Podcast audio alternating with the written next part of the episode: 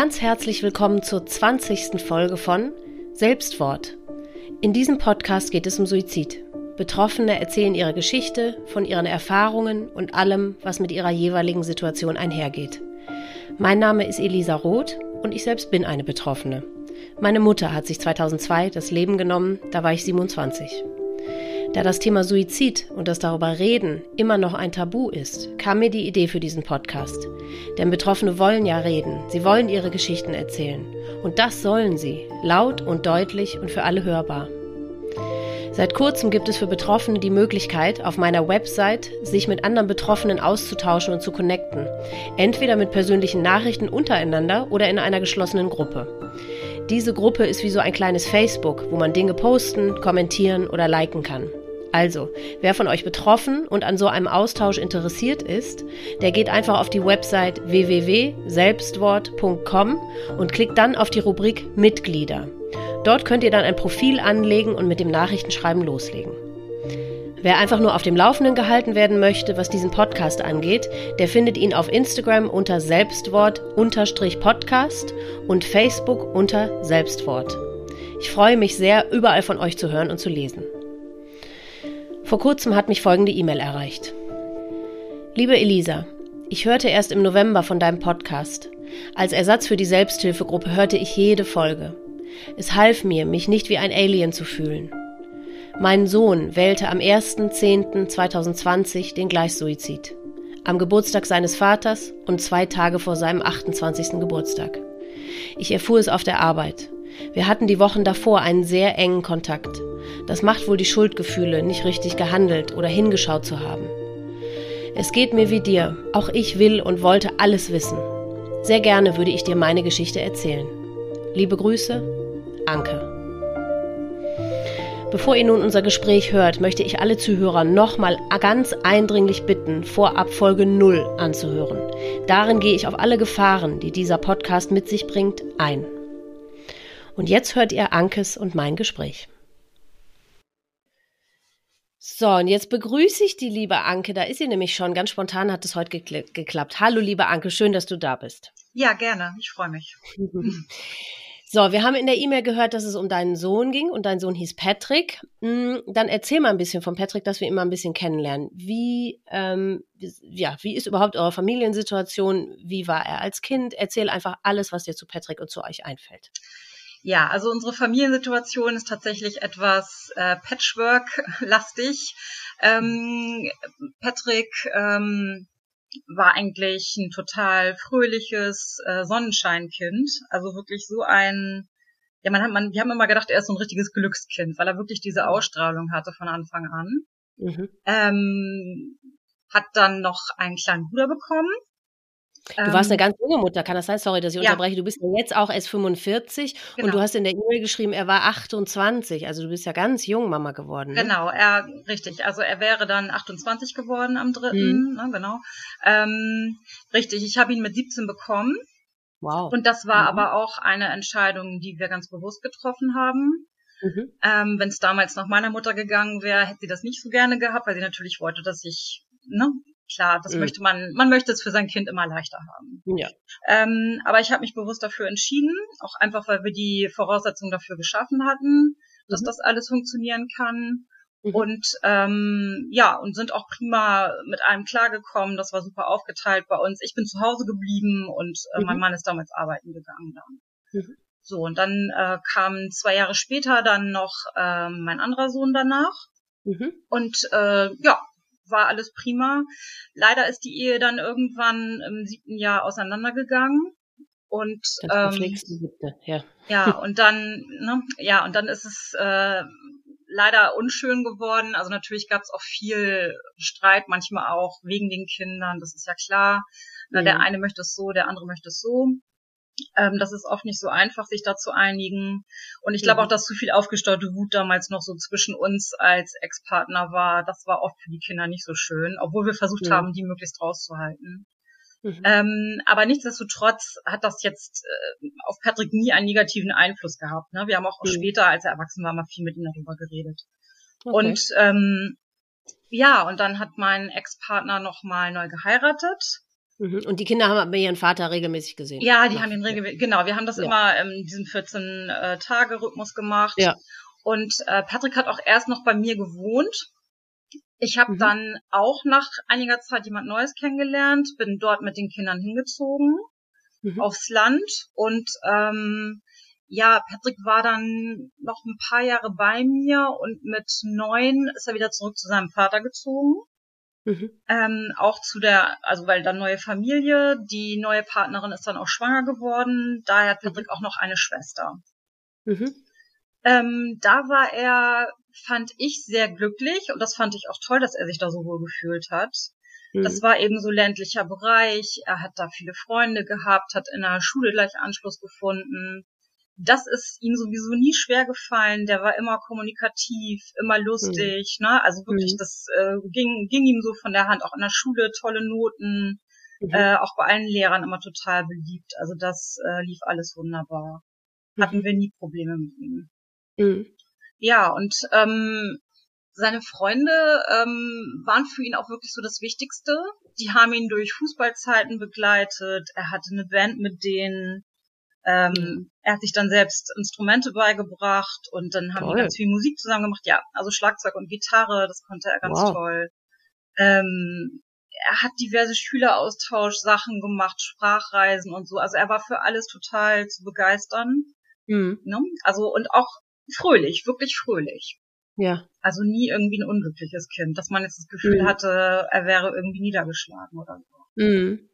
Ich habe ich hab, ähm, neulich mal mit äh, ja der neuen Partnerin von meinem Ex-Mann gesprochen, mhm. weil ich natürlich auch noch ein paar Fragen so an sie hatte und rückblickend meinte sie aber zu mir, dass er immer von seinen Freunden aber abgeholt werden musste. Also er hat nie von alleine tatsächlich die Initiative ergriffen. Okay. Sondern es, es war immer so, dass man ihn wirklich von zu Hause immer rausholen musste. Ne? Sonst hätte mhm. er im Zimmer gesessen. Ja. Okay. Das habe ich natürlich nicht so mitbekommen, weil ich hatte mhm. ja nur diese Wochenendsituation mit ihm, ne? Oder ja. in den Ferien, richtig. Ja. Mhm. ja. Und dann ähm, ist er irgendwann ausgezogen dort, und zwar mit 18, glaube ich, gleich nach dem Abi. 18 mhm. oder 19 war er da. Und ähm, ist in eine Studenten-WG gezogen nach Hamburg rein. Mhm. Ähm, und da hatte ich so das Gefühl, hatte er sich auch menschlich schon so ein bisschen verändert. Also ich muss dazu sagen, mein Sohn und ich hatten oft so ein bisschen das Problem, dass er oft sehr kühl zu mir war, was ich immer gar mhm. nicht einordnen konnte. Also ja. man hat eigentlich nichts gemacht, was das Ganze irgendwie ähm, wo man sich dachte, okay, deswegen ist er jetzt so zu einem, sondern das ja. war einfach so, dass er manchmal, ja, mir tat's manchmal weh, sage ich jetzt ja. mal. Ne? Als Mutter tut ja sowieso relativ schnell was weh, wenn die Kinder manchmal ja. doof zu einem sind.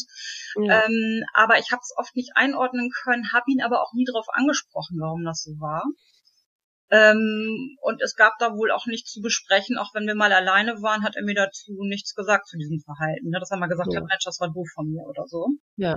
Er und er ist damals zu seinem Vater wieder zurück auf seinen eigenen Wunsch hin. Das war nicht, weil du das wolltest. Nein, oder, nein, nein. Nee.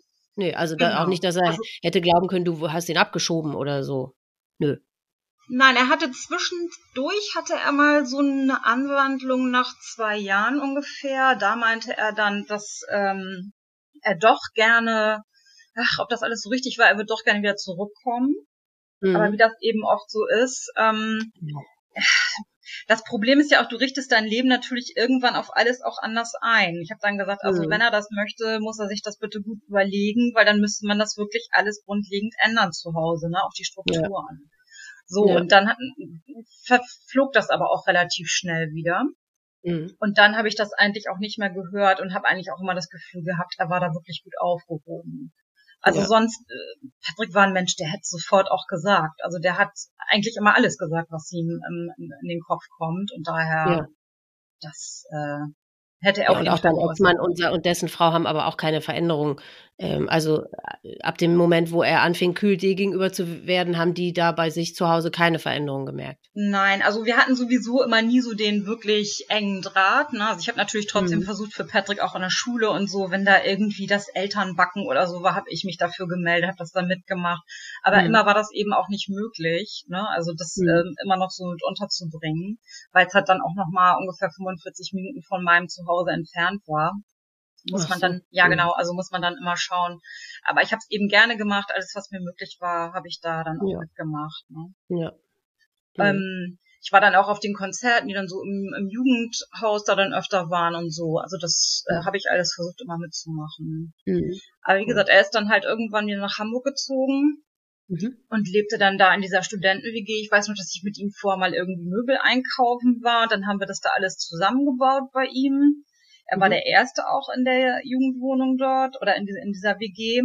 Mhm. Ähm, und er hat sich da, glaube ich, wahnsinnig drauf gefreut, fand das alles ganz toll. Und ab da ging eigentlich für ihn auch eine richtig schöne Zeit los. Und er hat dann so kochen gelernt mit anderen und fand das super, mit denen abends auch dann durch die Gegend zu ziehen. Schön. Ich glaube, das Also er hat dann, Entschuldigung, ja. er hat dann ein Studium angefangen oder was hat er? Genau, ähm, er hat ein Studium ja. angefangen. Da mhm. hatte er sich auch lange reingeklagt, weil er, also am Anfang wusste er nicht so richtig, was er machen soll. Er wurde von zu Hause auch so ein bisschen dann angeschoben. Er möchte jetzt bitte mal sich für irgendetwas entscheiden, ne? Weil sonst mhm. hätte er von alleine wahrscheinlich nicht den Hebel mal gezogen. Also mhm. Also das war so ein bisschen schwierig, ihn da zu motivieren. Aber dann hat er sich äh, für ein Studium eingeklagt, weil das hier ein bisschen schwierig war, da einen Studienplatz zu bekommen.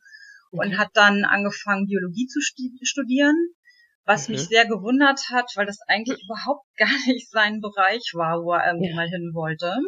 Ja, wie ist er darauf gekommen?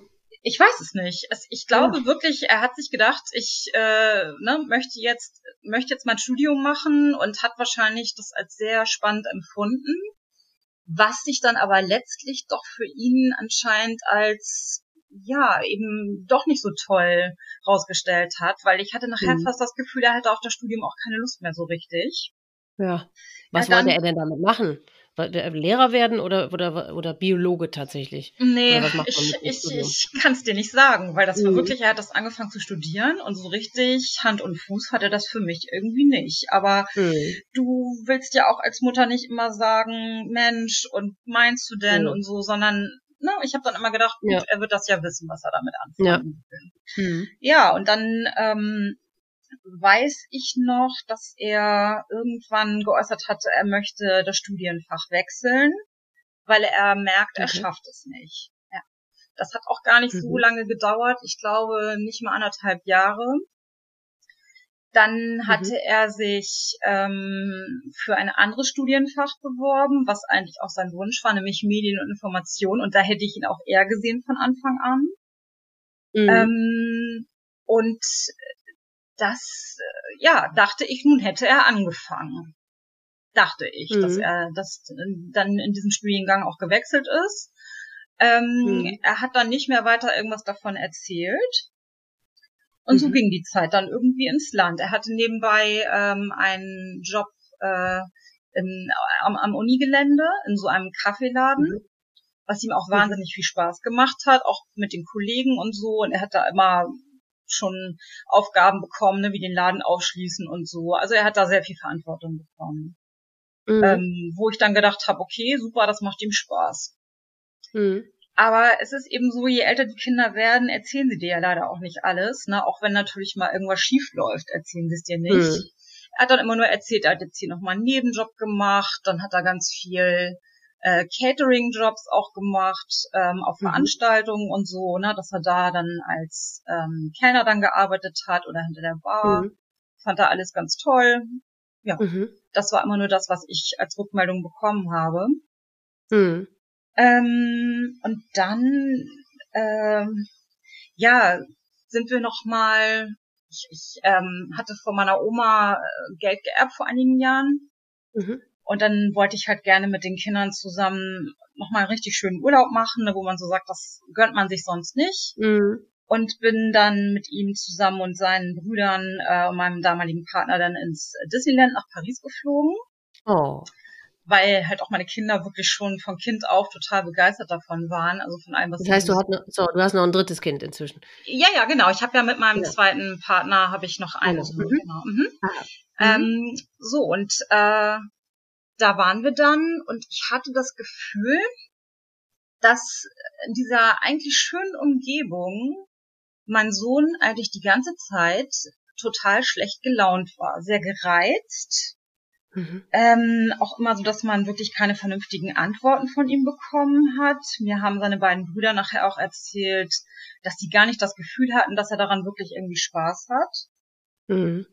Ähm, er war oft empfindlich, wenn man ihn dann irgendwie in diesen paar Tagen da angesprochen hat, ähm, was ich überhaupt nicht nachvollziehen konnte.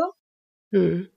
Ja, und dann ähm, war das dann so, dass wir äh, wir waren dann irgendwie da drin auch unterwegs. Dann hatte er meinen Partner damals auch nach einer Zigarette gefragt was mhm. ich erst später nach diesem Urlaub dann überhaupt erfahren hatte. Ich habe dann gefragt, okay, du rauchst, ne? Seit wann? Wusste mhm. ich gar nicht. Mhm. Und dann meinte er dann, äh, ja, na, ich dachte, nee, und das findest du vielleicht nicht so cool, wenn ich dir das erzähle. Sag ich, ja, aber du kannst mir alles erzählen. Du kannst mir doch erzählen, wenn du eine Zigarette geraucht hast. Sag ich, du bist erwachsen. Ne? Ja. Hier müssen wir nicht irgendwie darüber diskutieren, über Zigaretten. Sag ich, ich rauche selber, da werde ich dir keine, ja. keine Vorträge halten. Ja. Ja, und ähm, ich weiß nicht, also so ging das dann auch so ein bisschen weiter, dass er sich weniger gemeldet hatte, auch weil er dann mal eine Freundin hatte oder nicht, wie es mhm. eben bei erwachsenen Kindern so ist. Ne? Ich habe immer versucht, ja. das natürlich an wichtigen Tagen wie äh, Ostern, Weihnachten, Geburtstage ne? oder auch an Wochenenden, dass ich mal gesagt habe, so, lass uns mal brunchen gehen, lass uns ja. mal ins Kino gehen. Also ich habe das immer wieder versucht, äh, die drei zusammenzubringen. Mhm. Ähm, ja, und er wurde immer mehr so ein bisschen grummelig, hatte ich so das Gefühl. Mhm. Aber nicht traurig, also dass ich jetzt das Gefühl hatte, er wäre traurig. Mhm. Und er hat auch nie irgendwas geäußert, also auch das in diese Richtung überhaupt nicht. Mhm. Und du hast aber auch so im Alltag regelmäßig mit ihm telefoniert. Also mhm. wahrscheinlich so oft gesehen hast du ihn wahrscheinlich nicht mehr so einen erwachsenen Sohn, der hat auch seine eigenen, sein eigenes Leben einfach, ne? Oder wie, ja. wie, wie sah euer Kontakt so aus? Ja, nee, also es war tatsächlich in, von der Zeit, wo er dann ausgezogen ist und in diese, ähm, in die WG, ne, erst in diese, er hat erst in einer Einrichtung gewohnt, also richtig ähm, so eine Hamburger ähm, Einrichtung für Studenten. Mhm. Genau, da hat er zuerst gewohnt und ist da dann aber irgendwann ausgezogen und wieder in eine andere WG hier in die Nähe. Also die war so 30 Minuten von mir entfernt. Auch mhm. noch mit Freunden, die er früher aus der Schule da aus dieser ländlichen Gegend kannte. Von daher fand ich das eigentlich ganz perfekt und habe ihn natürlich mhm. da auch so ein bisschen gelassen.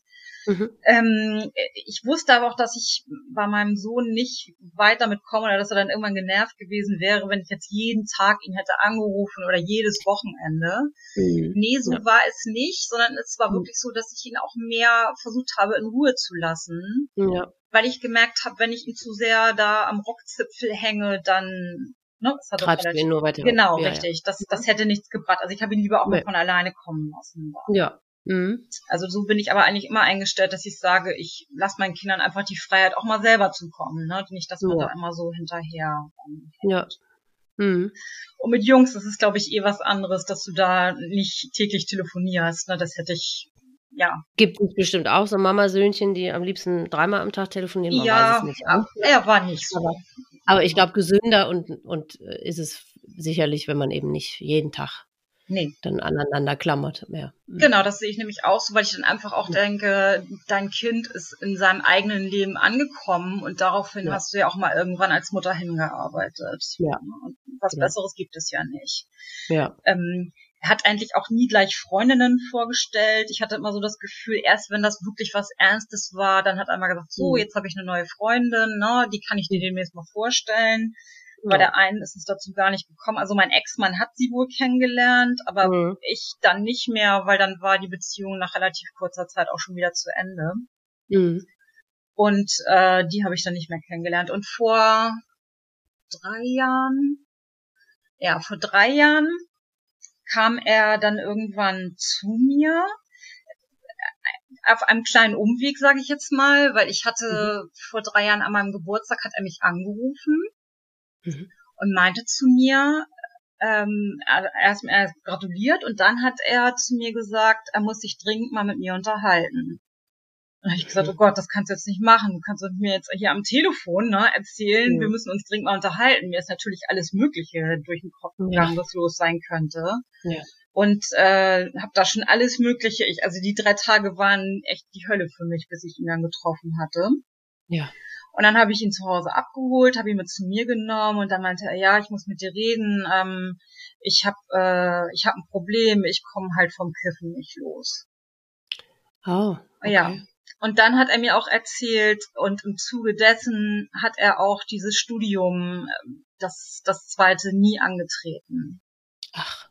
Ja, er ist dann irgendwann, hat er gesagt, fand er den Zeitpunkt zu spät, überhaupt noch dahin zu gehen. Irgendwann war mhm. ein Monat um, dann waren irgendwann zwei Monate um und dann hat er sich nicht mehr getraut oder hatte nicht mehr die Motivation, da überhaupt mhm. noch hinzugehen. Aber er ist ja die ganze Zeit arbeiten gegangen, hast du ja gesagt. Diese er hat die ganze Zeit gearbeitet, genau. Als, ja, okay.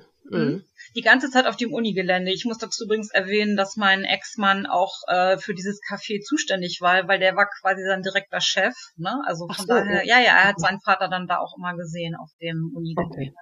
Ja, okay. Ähm, auf der Arbeit wurde er dann wohl auch öfter angesprochen, hat mir mein Ex-Mann später erzählt, dass er immer so blass ist und so dünn mhm. und dass er ja sich oft wohl auch übergibt und so, ne? Dann sagte mein Sohn zu mir, das war halt die Phase, wo er aufhören wollte mit dem Kiffen, das aber irgendwie nicht geschafft hat. Okay. Ich wusste auch nicht, dass das wirklich so starke körperliche Reaktionen dann zeigt. Ich habe in meinem Leben noch nee. keine Drogen genommen, von daher kann ich mich da überhaupt nicht reinversetzen. Nee. Mhm. Und dann meinte er zu mir, er bräuchte Hilfe. Er hätte schon alles weggeschmissen, er hätte schon die Nummer von seinem Dealer da gelöscht und äh, er will das auch lassen jetzt. Mhm. So, dann habe ich gesagt, okay, wir müssen jetzt irgendwas machen, dass du hier mal rauskommst. Und habe gesagt, pass auf, wir fahren jetzt eine Woche zusammen weg. Mhm. So, dann habe ich ihn geschnappt, bin mit ihm nach Barcelona geflogen für eine Woche, nur mit ihm alleine und dann mhm. haben wir da eigentlich ganz schöne ähm, fünf Tage verbracht. Auch da war zwischendurch immer mal wieder so ein bisschen, ja, also so, so leicht gereizt, sehr leicht reizbar. Im Nachhinein weiß ich, dass das wohl auch war, weil er eben nicht mehr gekifft hat, ne? Und sein. Naja, das kann man sich ja, ich habe da, ich kenne mich da auch nicht aus, aber das kann ja. man sich ja gut vorstellen. Ich meine, stell dir nur vor, du, dich, du willst mit dem Rauchen aufhören. Also selbst da geht man ja schon die Wände hoch, je nachdem, wie viel man vorher geraucht hat, ne? Also da stelle ich mir das noch viel schwieriger vor, oder? Ja. Also da ist ja noch also verhältnismäßig äh, äh, seicht dann abgelaufen, wenn du sagst, er war teilweise ein bisschen gereizt. Das hätte ich mir fast noch schlimmer vorgestellt, ne? Nee, es ging. Also er hat dann natürlich auch mal so einen Abend oder so, hat er dann eine Auszeit mal für zwei Stunden ne, genommen, weil mhm. du bist ja auch als erwachsener Mensch, bist du ja nicht dran gewöhnt, ständig mit deiner Mutter fünf Tage nee. an einem Stück zusammenzuhängen. Und das mhm. konnte ich dann auch verstehen, dass er natürlich auch mal eine Auszeit für sich dann brauchte. Ja. Aber er hat mich immer ganz gerne so als Ventil genommen. Wie gesagt, das tat natürlich weh. Ne? Also das, ja. ich habe dann immer gedacht, okay, das habe ich jetzt auch nicht verdient, aber ich habe da meinen Mund mhm. gehalten, weil ich dachte, damit ändere ich letztlich nichts. Hm. Ähm, wir sind dann wieder zu Hause gewesen und dann habe ich gesagt, er muss äh, unbedingt mal einen Arzt aufsuchen, ähm, auch weil er wirklich auch total blass aussah und ich auch das Gefühl hatte, er schon irgendwie Vitaminmangel sich bei ihm eingestellt hat, weil er auch nie draußen war. Ne? Er hat wirklich ja. immer nur zu Hause gesessen und alleine gekifft. Ach Gott. Ja, Wie lange denn überhaupt schon? Wann hat er denn damit angefangen? Ja, also ich denke mal, angefangen hat das Ganze da, wo er in die erste ähm, WG gezogen ist. Ne? So, ich denke, das wird ein Stud Studienbeginn mhm. gewesen sein, genau. Okay. Weil da haben es wahrscheinlich dann auch alle auf Partys gemacht, weil es eben mhm. einfach auch irgendwie cool war, vermutlich. Mhm. Ich meine, viele fangen ja schon zu Schulzeiten an, ne? Also insofern ähm, ja, das stimmt. war das ja verhältnismäßig spät noch sogar. Mhm. Richtig. Und ähm, ja, und da ähm, also es, es, es war dann so, dass er da beim Arzt da mit mir saß. Er wollte auch unbedingt, dass ich mit reinkomme. Das fand die mhm. Ärztin ein bisschen komisch, aber ich habe gesagt, gut, wenn mein Sohn das gerne möchte, komme ich da mit rein. Ja. Ähm, und äh, das war, wie gesagt, vor drei Jahren. Und mhm. da hat sie dann alle möglichen Tests gemacht, ob es ihm gut geht und so. Und dann hat sie ihm Vitamine verschrieben, hat aber auch gesagt, sie würde ihm raten, wirklich mal sich einer Selbsthilfegruppe anzuschließen ne? und dass er vielleicht mhm. mit irgendjemanden über seine Probleme redet. Mhm. Ne? Er hat da auch nichts von Depressionen angedeutet oder so, oder dass es ihm so nicht irgendwie gut geht, sondern mhm. es war einfach nur, er mit dem Kiffen jetzt aufgehört und ihm geht's deswegen schlecht.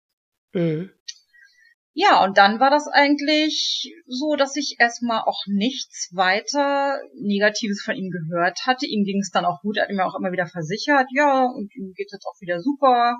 Und dachte ich, gut, super, hat er sich gefangen. Er hat sich dann war, hatte er sich denn eine Selbsthilfegruppe gesucht oder wie hat er irgendeine Art von Hilfe bekommen? Also wirklich einfach so aufzuhören, ist ja sicher schwer, ne? Ohne eine Art von Therapie oder Selbsthilfegruppe oder so. Ja, er hat, er hat natürlich gesagt, er kümmert sich, aber mhm. ich konnte es nicht kontrollieren. Ne? Ich kann ihn mhm. ja nicht in die Hand nehmen, immer wenn er da hingehen sollte. Mein Ex-Mann mhm. hat ihm auch vorgeschlagen, dass gerade am Unicampus die Möglichkeit ist, dass man da sofort psychologische Hilfe kriegen kann. Ja weil gerade da sitzt du an der Quelle. Ja. Auch das Angebot hat er nicht angenommen und meinte, nö, mhm. ähm, braucht er nicht. Er hatte zu dem mhm. Zeitpunkt auch, was ich dann, ja, das Ausmaß hat sich dann erst vor, also im letzten Jahr ergeben, aber er hat dann leider auch seiner Krankenkasse nicht mitgeteilt, wie sich das alles bei ihm verändert hatte, auch wegen dem Studium. Okay. Und somit war er natürlich eigentlich nicht mehr als Student versichert, weil er ja keine Nachweise mehr gebracht hat. Oh, und ja. so hat sich also vor drei Jahren ein ordentlicher Betrag bei der Krankenkasse dann angesammelt. Mhm. Mhm. Ja, und ähm, er hatte dann aber wieder eine neue Freundin, hat mich ganz freudestrahlend darüber informiert. Ich habe jetzt wieder eine neue Freundin, mit der ist alles ganz anders und super. Dann habe ich mich natürlich gefreut, habe auch gesehen, die beiden total verliebt, ne? Also passte alles. Und ich hatte wirklich mhm. das Gefühl, Patrick ist jetzt richtig angekommen. Oh. Er hat sogar auch mal erzählt, dass das schon irgendwie Zusammenziehen in der Planung war und so. Mhm. Ähm, und ich habe mich eigentlich auch darüber gefreut, weil ich gedacht habe, der Kumpel, mit dem er auch immer ständig gekifft hat, auch schon in der anderen WG, der ist dann auch noch kurz vorher bei ihm in seine neue WG mit eingezogen, wovon ich natürlich nicht so begeistert war. Nee. Weil ich gedacht habe, na toll, ne, jetzt die beiden noch zusammen in einer Wohnung. Mhm. Mittlerweile hat er sich auch sein ganzer alter Freundeskreis aus dieser WG schon verabschiedet, ne, sind dann woanders hingezogen oder eine eigene Wohnung oder auch mit dem Partner zusammengezogen. Also die haben dann alle so ihren Weg so ein bisschen gefunden. Mhm. Und bei ihm hatte ich immer so den Eindruck, da geht's nicht so richtig voran. Mhm. Ja, aber jedenfalls diese Freundin, in die war total verliebt und das war auch alles toll. Mhm. Aber ähm, trotzdem hatte ich immer noch den Eindruck, dass Patrick immer noch sehr gereizt und immer noch sehr genervt auf viele Dinge reagiert hat. Mhm. Ähm, zum Beispiel dem 18. Geburtstag von meinem jüngsten Sohn wollten wir feiern und wir waren dann zusammen wohlen. Seine Freundin sollte auch mit. Mhm. Und da habe ich die das erste Mal kennengelernt. Ein ganz liebes Mädchen, aber sehr ruhig, sehr in mhm. sich gekehrt, sehr still, aber ein ganz liebes Mädchen. Mhm. Und ähm, das passte so gar nicht, ne, weil ich immer gedacht habe, der hat sonst immer so aufgeweckte, flippige mhm. Freundinnen so gehabt, aber sie war mhm. eben ruhig. Mhm. So, und ähm, an, an dem Tag war er auch so schlecht drauf, dass er schon die Kellnerin nachher im Restaurant angemacht hat, warum sie denn jetzt fragt, was er essen will, warum er das jetzt entscheiden müsste, er könne das jetzt nicht entscheiden. Okay. Da habe ich so gedacht, okay, also das war so eine Verhaltensweise von ihm, die ich gar nicht kannte. Ja. Ja, und dann ähm, ging dann aber wieder so ein bisschen Zeit danach ins Land. Und dann hatten wir wieder nur so ganz selten Kontakt, logisch, weil er natürlich immer mit seiner Freundin jetzt, ne, nonstop dann mhm. zusammen mhm. war. Mhm. Und ihr hat er wohl auch immer wieder erzählt, dass er jetzt demnächst ja auch mal was auf die Beine stellen muss. Und äh, also es wird jetzt wieder und er muss jetzt mal gucken, was er macht und er weiß noch nicht. Und es führte mhm. halt so richtig nirgendwo hin bei ihm, hatte ich das mhm. Gefühl. Ähm, und dann hat er Anfang letzten Jahres hat er ähm, durch Corona dann leider auch diesen Kaffeejob auslaufen lassen. Mhm. Ja, das war natürlich keine so tolle Idee und mhm. äh, hat mir aber erzählt, ja, aber er hat schon, er weiß schon, was er jetzt erstmal macht. Er wird jetzt erstmal irgendwo im Supermarkt erstmal arbeiten. Und habe ich natürlich mhm. immer wieder nachgequengelt und habe auch gesagt, na, und hast du denn jetzt was? Und ne, brauchst du Geld? Du musst mir Bescheid mhm. sagen. Ne? Also wenn es danach irgendwie ist, dann kein Problem, helfe ich dir sofort aus. Nein, mhm. alles gut, äh, er kommt klar, alles super. Mhm. Ja, und dann ähm, hat er dann Ende Juli letzten Jahres mich das erste Mal angeschrieben, weil ich dann auch von alleine so gefragt habe, und wie läuft's denn jetzt so bei dir? Mhm. Dann hat er nur gesagt, ah, mit seiner Freundin ist gerade ganz schwierig, aber mhm. sie reden viel und das wird bestimmt wieder. Und da habe ich schon gedacht, mh, hm, Job weg. Na, jetzt mit der Freundin ist es auch gerade nicht so toll. Dann Corona ist natürlich ja. auch nicht so super. Ja. Ähm, ja, und dann hat er kurze Zeit später irgendwann auf der Arbeit bei mir angerufen auf dem Handy und meinte halt zu mir, also es wäre sehr dringend, ähm, ob er vorbeikommen könnte. Das wäre wirklich sehr, sehr wichtig. Oh Gott. Ja, und dann habe ich ihn sofort abends abgeholt gesagt, ja, kein Problem, wir, ne? Ich, wir fahren jetzt zu mir und dann klären wir alles. Und dann meinte er, oh Gott, und ja, sagte er, es ist alles total festgefahren jetzt. Seine Freundin hätte sich von ihm getrennt. Mhm. Ähm, ja, und auch leider so richtig mit Herzschmerz, so dass man eigentlich sich nicht voneinander trennen kann, aber sich irgendwie doch trennt. Ich weiß nicht, ob du das mhm. Gefühl kennst, so wenn man ja. na, eigentlich natürlich nicht will und sie wollte vielleicht auch nicht. Ich kann dir nicht den Grund sagen, warum das äh, dazu mhm. überhaupt gekommen ist, weil ich habe sie nie gefragt. Mhm. Ähm, aber irgendwas ich hatte so das Gefühl, sie hatte mal was geäußert in Richtung, dass sie sich nicht so richtig geliebt gefühlt hat von ihm. Also dass da nicht so richtig was zurückkam. Ne? Mhm. Okay.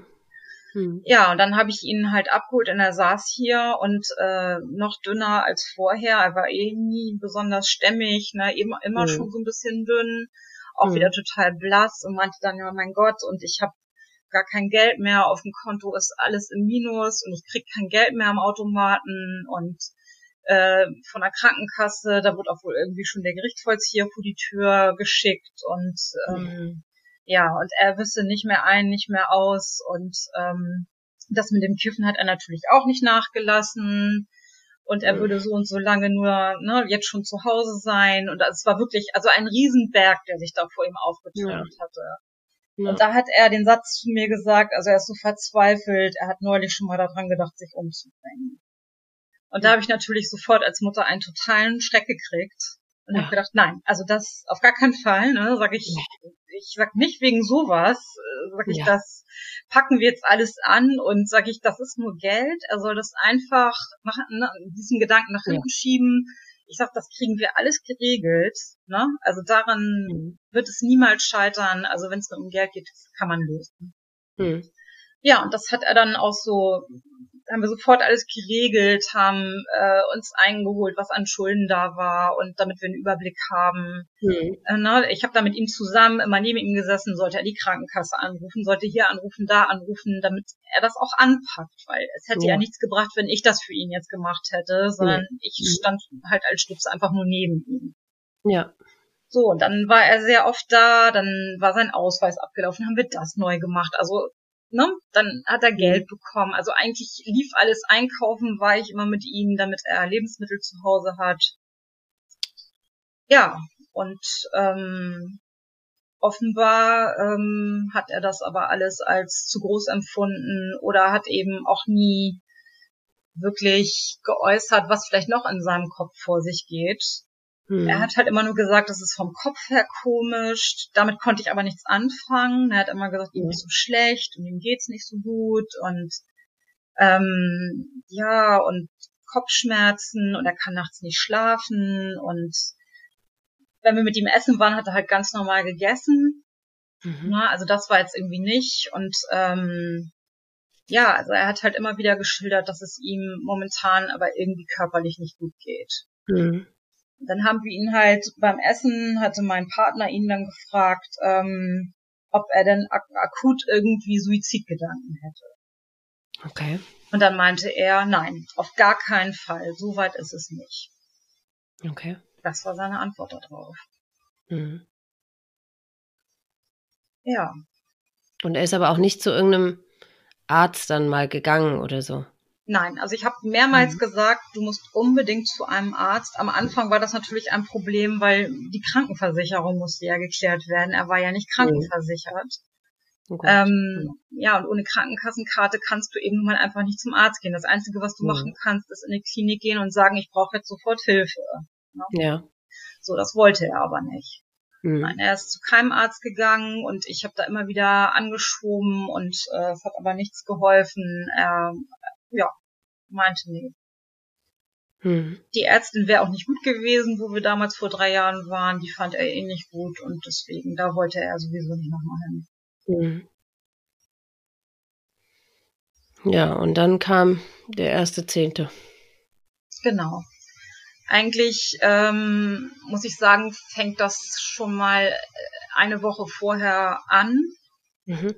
weil ähm, ich hatte dann wahnsinnigen Streit mit meinem Partner. Mhm. Äh, da stand eine Trennung im Raum. Und das war natürlich etwas, was mich auch in dem Moment umgeworfen hat, weil ich war ja sowieso mhm. mit den Gedanken nur noch bei meinem Sohn. Mhm. Und dann äh, wird dir das so weggerissen und dann wusste ich nicht, an welcher Front ich jetzt zuerst kämpfen soll. Ja. Also, ja, das war wirklich so. Also ich habe mich echt verzweifelt ja. gefühlt. Mhm. Und dann ähm, habe ich Patrick auch gesagt, dass Mensch, sage ich, pass auf, im Moment habe ich da und da Probleme, du meldest mhm. dich bitte sofort, wenn irgendetwas ist. Na, aber im Moment, mhm. ich muss mich da jetzt mal kurz äh, intensiv mit auseinandersetzen, weil auch das muss unbedingt geklärt werden. Mhm. Ähm, und ja, habe dann natürlich er dann immer wieder gesagt, ja, nee, ist alles gut und so, ne, ich komme klar, im Moment ist es ja auch in Ordnung. Dann hatte ich Geburtstag, ich habe nämlich auch ein paar Tage vor ihm Geburtstag. Mhm. Und dann, äh, das war ein Samstag und äh, da hat er zu mir gesagt, pass auf, ähm, ich sei mir nicht böse, wenn ich an deinem Geburtstag nicht komme, aber mein bester Freund feiert äh, Abschied und geht nach Köln. Mit mhm. dem würde ich gerne den Abend verbringen. Mhm. Und da habe ich auch gesagt, ja logisch, klar, ne? Kann ich zurückstecken, mhm. sehen wir uns einen anderen Tag, ist nicht schlimm, mach das mhm. mal, ne? Sag ich, wer weiß, wann ihr euch jetzt irgendwie demnächst wieder seht. Also von daher, ja. das mach mal ruhig. Und das hat er wohl auch gemacht. Und er hatte mir dann irgendwie abends so im Flüsterton noch eine Sprachnachricht äh, aufs Handy geschickt, dass er mir alles Gute wünscht und äh, dass wenn ich noch irgendwie was am Sonntagabend machen sollte, dass er dann gerne vorbeikommt, ne, wenn, wenn ich irgendwas mhm. machen will. Mhm. Ja, ich habe mich dann nur bedankt dafür, musste an dem Sonntag aber leider arbeiten, war ein verkaufsoffener Sonntag. Mhm. Dementsprechend war ich abends total platt und habe dann gesagt, pass auf, ne, heute Abend nicht mehr, müssen wir irgendwie wirklich in der Woche dann, dass wir uns jetzt nochmal sehen. Sag ich, wir müssen mhm. uns ja eh nochmal treffen, weil wir mussten unbedingt mal zur Bank und da die Sachen klären. Weil das mhm. kam mir alles komisch vor. Er hat zwar immer gesagt, er kriegt jetzt auch Geld vom Amt und das läuft alles, ne? Mhm. Aber mir kam das trotzdem komisch vor, weil mit der Bank ja immer noch nichts geklärt war. Mhm. Habe ich immer wieder gefragt, hast du da angerufen nach einem Termin? Ja, nee, ich habe da keinen Termin gekriegt, ich erreiche da keinen. Mhm. Ich habe immer gedacht, okay, ne? Aber mhm. letztlich ist es natürlich so, ich kann da für ihn nichts machen. Er hat das Konto, also musste er sich auch an die Bank dann wenden. Ja. Natürlich denke ich mir im Nachhinein, ich hätte ihn auch schnappen können und da einfach hinfahren können. Äh, ging aber, ne, mit Arbeit und so bei mir halt auch schlecht. Ich habe wirklich Arbeitszeiten, die bis abends gehen und mhm. da ist es dann irgendwie halt auch nicht möglich, mal eben weg von der Arbeit, mhm. um das zu klären. Mhm. Ja, und dann, ähm, genau, dann kam der erste Zehnte. Ähm, ich habe noch in der Woche mit ihm gesprochen, was er an seinem Geburtstag denn machen möchte. Meinte er, ach nee, ach, sein Geburtstag, da muss er gar nichts machen. Ich hatte dann gesagt, wir sind eigentlich an dem Wochenende eingeladen, aber wenn er möchte, bleibe ich auf jeden Fall zu Hause, ne? Damit er an seinem mhm. Geburtstag irgendwie können wir gerne was mit seinem Papa dann auch nochmal irgendwie regeln, mit mhm. seiner Schwester, seinen Brüdern. Mhm. Nee, weiß er noch gar nicht und vielleicht fragt er auch seinen Vater, weil der hat ja am ersten zehnten Geburtstag, ob wir nicht was zusammen machen wollen. Mhm. Dachte ich, okay, gut, alles klar. Mhm. So, und dann ähm, hatte ich am ersten, habe ich gearbeitet Mhm. Und habe dann aber in der Mittagspause gedacht, ach, jetzt musst du ihm doch nochmal irgendwie eine Nachricht schicken, dass wenn er, ne, dass ich wirklich gerne was mit ihm am Wochenende machen würde, wir sind auf jeden Fall da und er soll sich bitte bei mir zurückmelden. Hab natürlich mhm. keine Antwort bekommen mhm. äh, und äh, wurde dann plötzlich von meinem Chef abends um 18 Uhr wurde ich dann angerufen, ich möchte bitte mal runter ins Büro kommen. Mhm. Und dann habe ich schon gedacht, was ist denn los und so. Und dann habe ich nur gesagt, er hat das nicht Zeit für später, das ist wichtig. Dann meinte er, ja, es wäre wichtig, ich möchte bitte jetzt runterkommen. Dann habe ich gedacht, okay. Na, ich, natürlich denkst du im ersten Moment erstmal, du hast irgendwas angestellt oder so. Ja. Kommst nie auf die Idee, was da jetzt gleich passiert. Mhm. Und dann bin ich runter und dann standen vier Polizisten bei meinem Chef im Büro und eine Seelsorgerin und mein Sohn war auch dabei, also sein Bruder, der bei mir lebt. Und die saßen da dann alle und meine erste Reaktion war wirklich, dass ich meinen Sohn angeguckt und gesagt habe, was hast du angestellt? Was hast du gemacht? Ja. Weil wenn dein Sohn dann natürlich mit vier Polizisten sitzt, na, dann ja, denkst klar. du mal, äh, ne, er hat jetzt irgendwas mhm. gemacht. Mhm. Und dann war das so, nein, oh Gott. Und dann war ich natürlich erleichtert und habe gesagt, okay, na, dann kann das jetzt ja nichts Schlimmes irgendwie eigentlich sein. Mhm. Ja, und dann ähm, wurde mein Chef aus dem Büro geschoben, weil die, der stand immer noch da und dann ähm, haben die mich halt hingesetzt und meinten dann zu mir, dass sie mir was mitteilen müssen, ähm, dass es um Patrick geht und dass er sich, ähm, dass er sich das Leben genommen hat und äh, ja, dass das eben morgens passiert ist. Und dann war ich erstmal total, also als ob du mich irgendwie ausgenuckt hättest oder so. Ich ab an dem Moment habe ich irgendwie gar nichts mehr kapiert. Nee. Ja, also ich, was, ich habe dann natürlich gleich tausend Fragen gestellt, die ich im Nachhinein, wo ich mir gedacht habe, warum habe ich solche Fragen eigentlich gestellt? Aber irgendwie macht man komische Sachen in diesem Moment. Naja. Der Körper und das Gehirn ist es ja nicht gewohnt, mit so einer Information umzugehen, ja. Nein, genau. Und es war wirklich so, dass ich da dann gedacht habe, ja, dann wollte ich halt wissen, ja, wo denn? Was hat er denn gemacht? Das wollte ich sofort ja. wissen. Aber der Polizist ja. meinte dann gleich zu mir, ähm, erstmal wollen wir wissen, ob er sowas schon mal geäußert hat, dass er sowas machen will. Ja, natürlich habe ich dann gesagt, ne, wie es vor einigen Wochen dann irgendwie war, dass er mal bei mir gesessen hatte und gesagt hatte, ähm, er hat schon mal daran gedacht, sich umzubringen, aber im Zusammenhang eben mit diesen Schulden. Mhm. Und dann sagte er, ja, aber da hätte man ja trotzdem was machen können und ne und und ich bin mir sicher und äh, da hätten sie ihn ja auch in die Klinik bringen können oder irgendwie so. Und ich habe da gesessen und dachte, er hat nie wieder irgendwas davon gesagt und er hat auch überhaupt nicht den Eindruck gemacht, dass er so weit wäre, so etwas jetzt zu tun. Wir haben ihn mehrfach gefragt und er hat nie nie Anzeichen dafür gezeigt. Außerdem, ey, in so einer Situation, was ist ja. das denn? Das ist ja fast ein Vorwurf.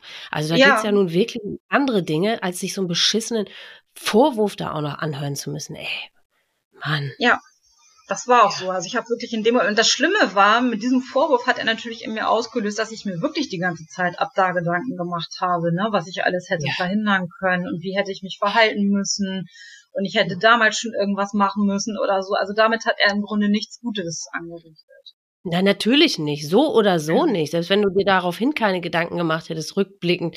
Aber was ist das so völlig unangemessen in so einer Situation? Also, aber wie kam dein anderer Sohn jetzt da in die Situation mit rein? Ja, die waren wohl erst hier bei ihm zu Hause. Also die müssen morgens erstmal bei ihm in der WG gewesen sein. Das ist wohl mhm. bei denen so vorgeschrieben, weil es kann ja auch sein, weißt du, dass er sich umgebracht hat und in einer WG ist, was weiß ich, da könnten ja auch, was ja. weiß ich, Tote liegen oder so, ne? Das musste erstmal ja. geklärt werden. Ja, ja. Und dann, genau, und dann ähm, haben die meinen Sohn hier angetroffen und er hat halt gesagt, ja, ich bin auf der Arbeit und äh, ah, genau, und deswegen ist er damit gekommen, richtig. Oh Gott, also er war der Erste, der es erfahren hat, quasi. Richtig, ja. Oh Gott. Und das fand ich auch nicht gut. Also ich fand nicht gut, dass nee. äh, mein Sohn hier ganz alleine war. Ich meine, der ist auch ähm, 25 schon, aber gerade er ist ein sehr sensibler Mensch und da fand ich mhm. überhaupt nicht okay, dass hier vier Polizisten mit einer Seelsorgerin bei ihm alleine sitzen. Ne? Also das war mir überhaupt nicht recht. Auch vier Polizisten, das erscheint mir aber auch sehr viel. Die kamen ja jetzt auch nicht gerade irgendwie, sagen wir mal, von der Unglücksstelle oder so, oder? Dass die Nein. zu vier waren, das ja, da, da, wird man ja völlig überrollt von so einem Polizeikommando da. Das ist ja auch. Und dann noch, ja gut, die Seelsorgerin, da spricht ja überhaupt nichts gegen. Das ist ja eher gut, ne? Wenn ja. da jemand äh, in petto, ähm, also da schon mal steht. Aber äh, ja, zu viert, also das ist ja eine komische Situation, ja. Ja, und Dein dann Amazon, meine Güte, ja. Ja, und dann haben wir da einen Moment, also ich wollte dann auch wissen, wo das war und, und welche ja. Uhrzeit. Und dann haben die mir halt irgendwas erzählt von 6.30 Uhr und irgendwo äh, hier auf der Linie, die in die Hamburger Innenstadt führt. Und dann habe ich gedacht, das kann überhaupt nicht sein. Sag ich, was hat er da gemacht? Na, also mir war überhaupt ja. nicht klar. Sag ich, war das dann in irgendeinem Bahnhof hier oder so, wo Menschen waren? Nein, auf offener Strecke. Und dann habe ich gedacht, das kann nicht angehen. So, mhm. und dann sind wir dann, also dann wurden meine Sachen äh, aus meinem Spind auf der Arbeit geholt. Da durfte ich auch nicht mit, sondern das hat alles die Polizei gemacht. Also ich durfte quasi das, dieses Büro überhaupt nicht verlassen, sondern die mhm. haben dann halt gesagt, also zum Chef haben sie gesagt, die, ne, die Dame kommt jetzt morgen nicht mehr zum Arbeiten und wir nehmen sie jetzt mit und die Sachen holen wir oben aus ihrem Spind und dann, äh, ja, na, sie meldet sich dann wieder bei ihnen. Gott das war quasi das, wie ich die Firma verlassen habe. Also total verheult mit meinem Sohn an der Hand und der ganzen Polizei. Ne? Aber so, als hätten sie dich abgeführt. Also wieso ja. durftest du noch nicht mal deine eigenen Sachen holen, also, um dich jetzt, um ja. dir zu helfen oder was? Das hört sich ja eher so an, als, ja, weiß ja. ich, als wärst du da abgeführt worden, wie so eine Verbrecherin. Ja, genau. Und das, und da hatte ich übrigens auch die ganze Zeit, also ich bin ja jetzt die ganze Zeit nicht wieder auf der Arbeit gewesen. Ähm, okay. Ich, ich habe tatsächlich ähm, eine wahnsinnige Hemmschwelle dann plötzlich gehabt, wieder zurück zur Arbeit zu gehen, selbst um darüber jetzt zu sprechen mit irgendjemandem dort, ne? Mhm. weil das so blöde da abgelaufen ist, dass mir das natürlich, ich meine, äh, bei meinem Job darf man auch nicht vergessen, dass man jetzt auch nicht gerade selten mal ins Büro gerufen wird. Das heißt also, wenn ich jetzt wieder zur Arbeit gehe, muss ich ne, öfter diesen Anruf haben, bitte kommen Sie mal eben runter. Mhm. Und äh, alleine schon davor habe ich im Moment eine Wahnsinnspanik, ne, dass, ja. dass es demnächst wieder so weit sein wird. So. Mhm. Ja. Und deswegen war ich auch gar nicht in der Lage, überhaupt dann zur Arbeit zu gehen. Ähm, ohnehin nicht, weil sich das dann auch alles so ein bisschen hingezogen hatte. Hm. Warst du jetzt krankgeschrieben offiziell? Gut, durch ja. Corona jetzt dürft ihr wahrscheinlich äh, sowieso nicht, habt ihr eh nicht genau. geöffnet, oder wie? Ja. Richtig, hm. ja. Also wir hatten zwischendurch geöffnet, aber dann, genau, ich war dann krankgeschrieben. Hm. Aber du hast auch von deinem, von keinem deiner Kollegen irgendwas gehört. Also äh, ist davon auszugehen, dass dein Chef auch nichts gesagt hat oder da, dürfte der das überhaupt? Fällt das unter? Ich kenne mich da nicht aus. Aber ich meine, sowas ist ja äh, für Menschen untereinander ja, sagen wir mal, ein spannendes Thema, äh, um es mal negativ auszudrücken. Aber ja ähm, meinst du, der hat hat nichts gesagt. Offensichtlich, sonst hätte sich ja vielleicht mal einer gemeldet. Ne? Also es haben sich zwei Kollegen bei mir gemeldet, wie es mir geht. Ja. Ähm, da war ich aber gar nicht in der Lage, darauf zu reagieren. Ähm, hm. Und ich musste auch eine Kollegin anrufen, weil da noch was wegen dem Geburtstag von einem anderen Kollegen war, worum ich, worum ich mich gar nicht mehr kümmern konnte und gesagt habe, bitte mach du das. Ne? Ich informiere ja. dich jetzt darüber. Und ähm, nee, also ich habe dann wirklich mit keinem mehr weiter gesprochen und habe dann ja, ich bin erstmal zusammengebrochen quasi. Ne? Ja. Ähm, ja, ich, äh, er weiß es eh nicht genau, was passiert ist, weil die Polizei hat zu mir gesagt, wir haben ihrem Chef nichts gesagt, wir überlassen ihm, ob sie das dann erzählen wollen oder nicht. Ach so. Genau, also er weiß überhaupt nicht, was passiert ist. Er weiß nur, es ist irgendwas ganz Schlimmes passiert, aber genau was weiß er nicht. Okay. Mhm. Oh Gott, und wie ging dieser Tag für dich oder für euch dann weiter? Naja, wir waren dann, sind dann hier nach Hause gefahren, auch wieder mit totalem Polizeiaufgebot. Die waren dann alle noch bei mir hier oben in der Wohnung. Oh Gott. Die Seelsorgerin. immer noch. Ja, ja. Und die, und, mit, und die Seelsorgerin. Und die hatte mir dann eben halt, äh, wollte mir dann Broschüren in die Hand drücken mit Selbsthilfe und ihrer Telefonnummer, wenn jetzt noch irgendwas sein sollte. habe ich gesagt, mhm. äh, sag ich, Moment, sag ich, ich muss jetzt erstmal seinem Vater Bescheid sagen, der weiß ja wahrscheinlich noch gar nichts. Und dann meinte sie, nein, das äh, muss heute nicht mehr sein, das können Sie auch in den nächsten Tagen. Sag ich, nein, das kann ich nicht Was? machen. Ja, sie sagte dann wirklich, ja, sie sagte, das müssen Sie heute nicht mehr machen. Ähm, können Sie ihn nicht anrufen? Sag ich, nein, das kann ich nicht am Telefon machen. Sag ich, da muss ich hinfahren. Ja, außerdem in den nächsten Tag, schlafen Sie doch erstmal ein bisschen in ja. Ruhe. Schlafen Sie sich doch erstmal richtig aus und trinken ja. Sie mal einen Kaffee in Ruhe und dann fahren Sie. Also. Ja. ja. Was also ist das denn das, für ein Tipp? Ja. Ey. Da habe ich hm. auch, habe ich auch gedacht, nee, das kommt nicht in Frage. Meinte sie, ja, aber Nein. meinen Sie denn, dass das eine gute Idee ist? Ich sag, ja, das ist eine gute Idee, sage ich, weil der hat heute Geburtstag und wenn sein Sohn sich bei ihm nicht melden wird heute, ja. dann wird er sich irgendwann fragen, warum er sich nicht meldet. Ja. Und ich würde es wissen wollen. Also ich wäre richtig wütend gewesen, wenn mir, mir keiner Bescheid gesagt hätte. Ja, natürlich. Das ist euer Kind. Also, ja, eben. Was ist ja. das für ein, für ein Ratschlag oder für ein Vorschlag? Also ja, und dann Boah. muss ich auch sagen, leider, also die war eine ganz nette, ne, das will ich alles gar nicht abschneiden. Die hat sich auch wahnsinnig viel Mühe hier gegeben, aber ich habe dann irgendwann, ich war wirklich, ich war eigentlich froh, als sie dann endlich gegangen ist, weil ich gedacht habe, ja. wann geht die denn jetzt endlich? Weil ich will jetzt losfahren. Ich will das jetzt, ne? Ich will ja. jetzt mit meinem Ex-Mann reden. Ja. Und den habe ich dann auch angerufen und gesagt, ob er Zeit hat und so, ja, was denn los ist, wer dann alles mitkommen würde. Sag ich, ja, hier, dein, dein anderer Sohn kommt mit mhm. und äh, mein Freund kommt mit. Und wir sind gleich bei dir. Ja, und der hat dann schon ganz zitternd auf seiner Couch gesessen und hat schon so ein bisschen geahnt, dass irgendwas ja. passiert sein muss. Wie das eben so ist, ne? wenn du in den Raum reinkommst und du siehst jemanden, dann weißt du ja meistens sofort, was los ist. Ja. Aber hat er geahnt, was passiert ist? Hatte nee, der eine Ahnung, hat er irgendwas von, nee. Nee, das, also, also gar nicht von mhm. Nein, also er hat sich schon gedacht, dass irgendwas sein muss, weil er ihn mhm. auch nicht erreicht hat. Ich hatte gesehen, dass er auf äh, seinem Telefon auch nochmal versucht hat, da anzurufen, bevor wir überhaupt da waren, weil ich habe später ja Patricks Handy dann gekriegt. Ach so. Und, mhm. äh, genau. Ähm, ja. Und hat er das zu Hause liegen lassen oder wo hattet ihr das her? An der Unfallstelle ja bestimmt nicht, oder doch? Doch, doch.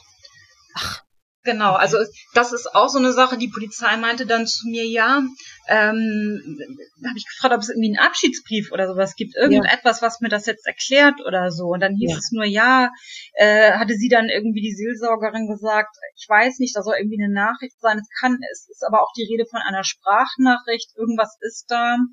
Und sie hatte auch noch ähm, hier im, in dem Krankenhaus angerufen, wo er dann hingebracht worden ist weil jeder, der mhm. ja außerhalb seiner Wohnung stirbt, wird wohl irgendwie dann erstmal ne, in so ein in dieses Universitätskrankenhaus da gebracht. Okay. Und da, ähm, genau, und dann hatte sie halt gefragt, ob man ihn irgendwie sehen könnte oder so, und wurde das gleich verneint. Und das mhm. hatte sie ja alles noch geklärt, bevor sie dann gegangen ist.